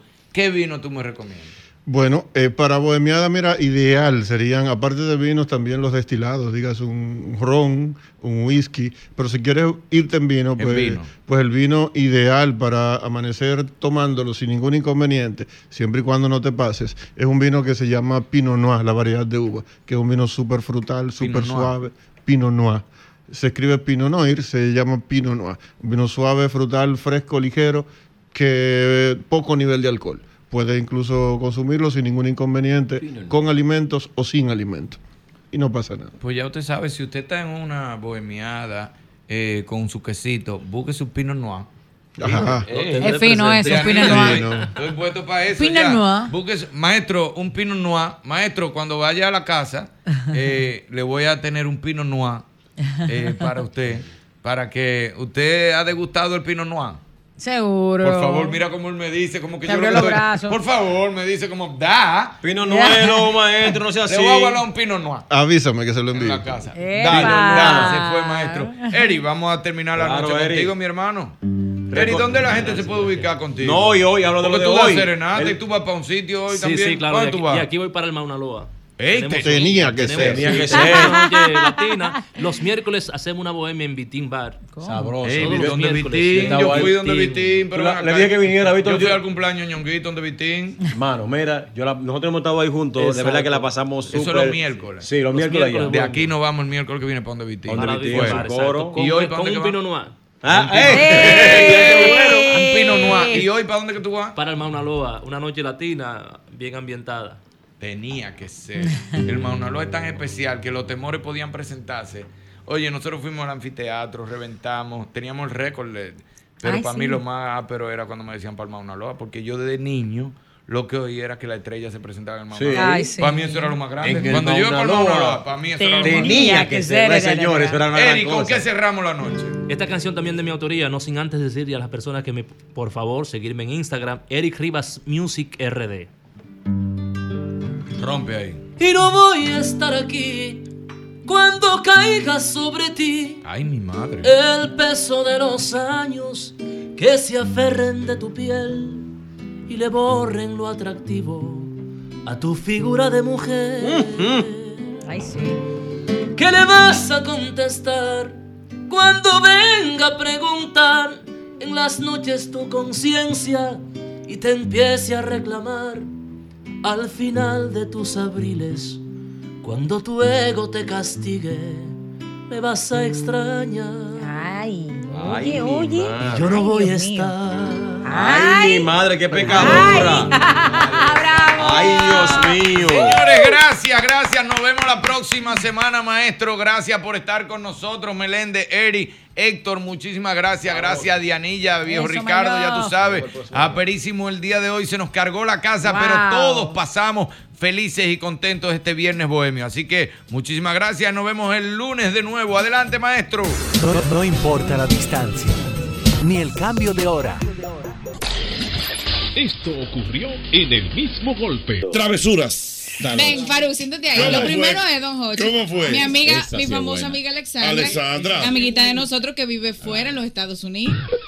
Don entonces todos conocemos. Esa noche yo le iba a dar a Faruk la mejor La bola de su vida. La mejor bola de mi vida. iba a oriental. pero tenía el compromiso de juntarme con mi amiga Alexandra. Correctamente. Faruk, que eh, tiene muchos efectos en su haber, efectos de sonido. Sí. Íbamos en la calle entera, Faruk bajaba la ventana de- del vehículo y decía, ve el chivo. Sí. Entre Yo otras- sacaba medio cuerpo. ¡Oh, no! O sea, tú sacabas la cabeza y decías. Medio- "Bah". mucha gente, mucha gente en la parada y tú hacías. Alexandra, quedamos de juntarnos con Alexandra. Digo, Faruk, pero ya que tú hablas árabe, vamos, a enga- vamos a engañar a Alexandra. Ajá. Vamos a fingir que tú eres árabe de verdad. Oh, no. Ok, y Don Hochi entonces. se sube a Alexandra, pasamos a buscar a Alexandra. Entonces él se monta atrás. Él se monta atrás, Sí, Hochi. sí. Le digo, Alexandra, él es mi amigo Faruk, él es un amigo del programa, él es árabe, Alexandra. Pero él, él no entiende mucho español, lo que pasa es que yo, y ella, ¿y, ¿y por qué tú andas con él? No, yo lo voy a encaminar porque es que el pobre no tiene quien lo lleve, entonces yo lo voy a llevar hoy a su casa. Don Hochi comienza Don Faruk a hablarle en, este- en este En- en- dialecto. por ejemplo. Ya, Gili, me llora, Gili, Gili, la puga. Y ella, hola, hola, hi, hi. Y él, y él hablando. Ya la, Gili. Y viene, y viene ella, Don Hochi, viene y le sube el radio para que oiga la música. Sí. Y comienza Faruk. Chala, chala, chala palito, Gili, casa, chala bilo, Gili, Gili, cachaba, chala cabeza, chala cachaba, chala Don Hochi, y dice cabeza. ella, ay, qué lindo, le gusta la música. You like it, you like it. Y Faruk, al rato comienzan a hablar de comida. Y yo le digo, ay, Alex, a él le encanta comer y le encanta un chivo. Y le digo, Faruk, chivo, ve, ve. Ya le hagan dice, da, Y ella, Kipe, falafel, kipe. Baklawa, Ke- kebab, kebab. Don Hochi y Alessandra creyendo que está matando porque sabe de, de si kipe y falafel. Don Hochi, todo iba muy bien hasta que sonó el teléfono de Faruk. Lo llamó la esposa. Se va a dañar la. Y yo, Don Hochi, también expectante. Ajá. Sonó Y el entonces, teléfono cuando cogió el teléfono, tú lo cogiste normal y dijiste. Ya yo voy de camino.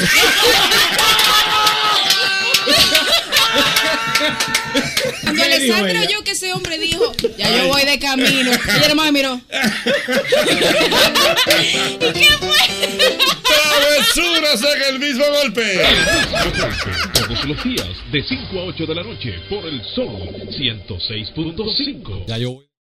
El mismo golpe con Hochi fue presentado por Castrol es más que aceite, es ingeniería líquida. Jumbo, lo máximo. Asociación La Nacional, tu crédito financiero familiar donde todo es más fácil. Grupo Rica, 50 aniversario. Críticos lo consideran como el programa más popular en la radio de la República Dominicana. El mismo golpe con Hochi.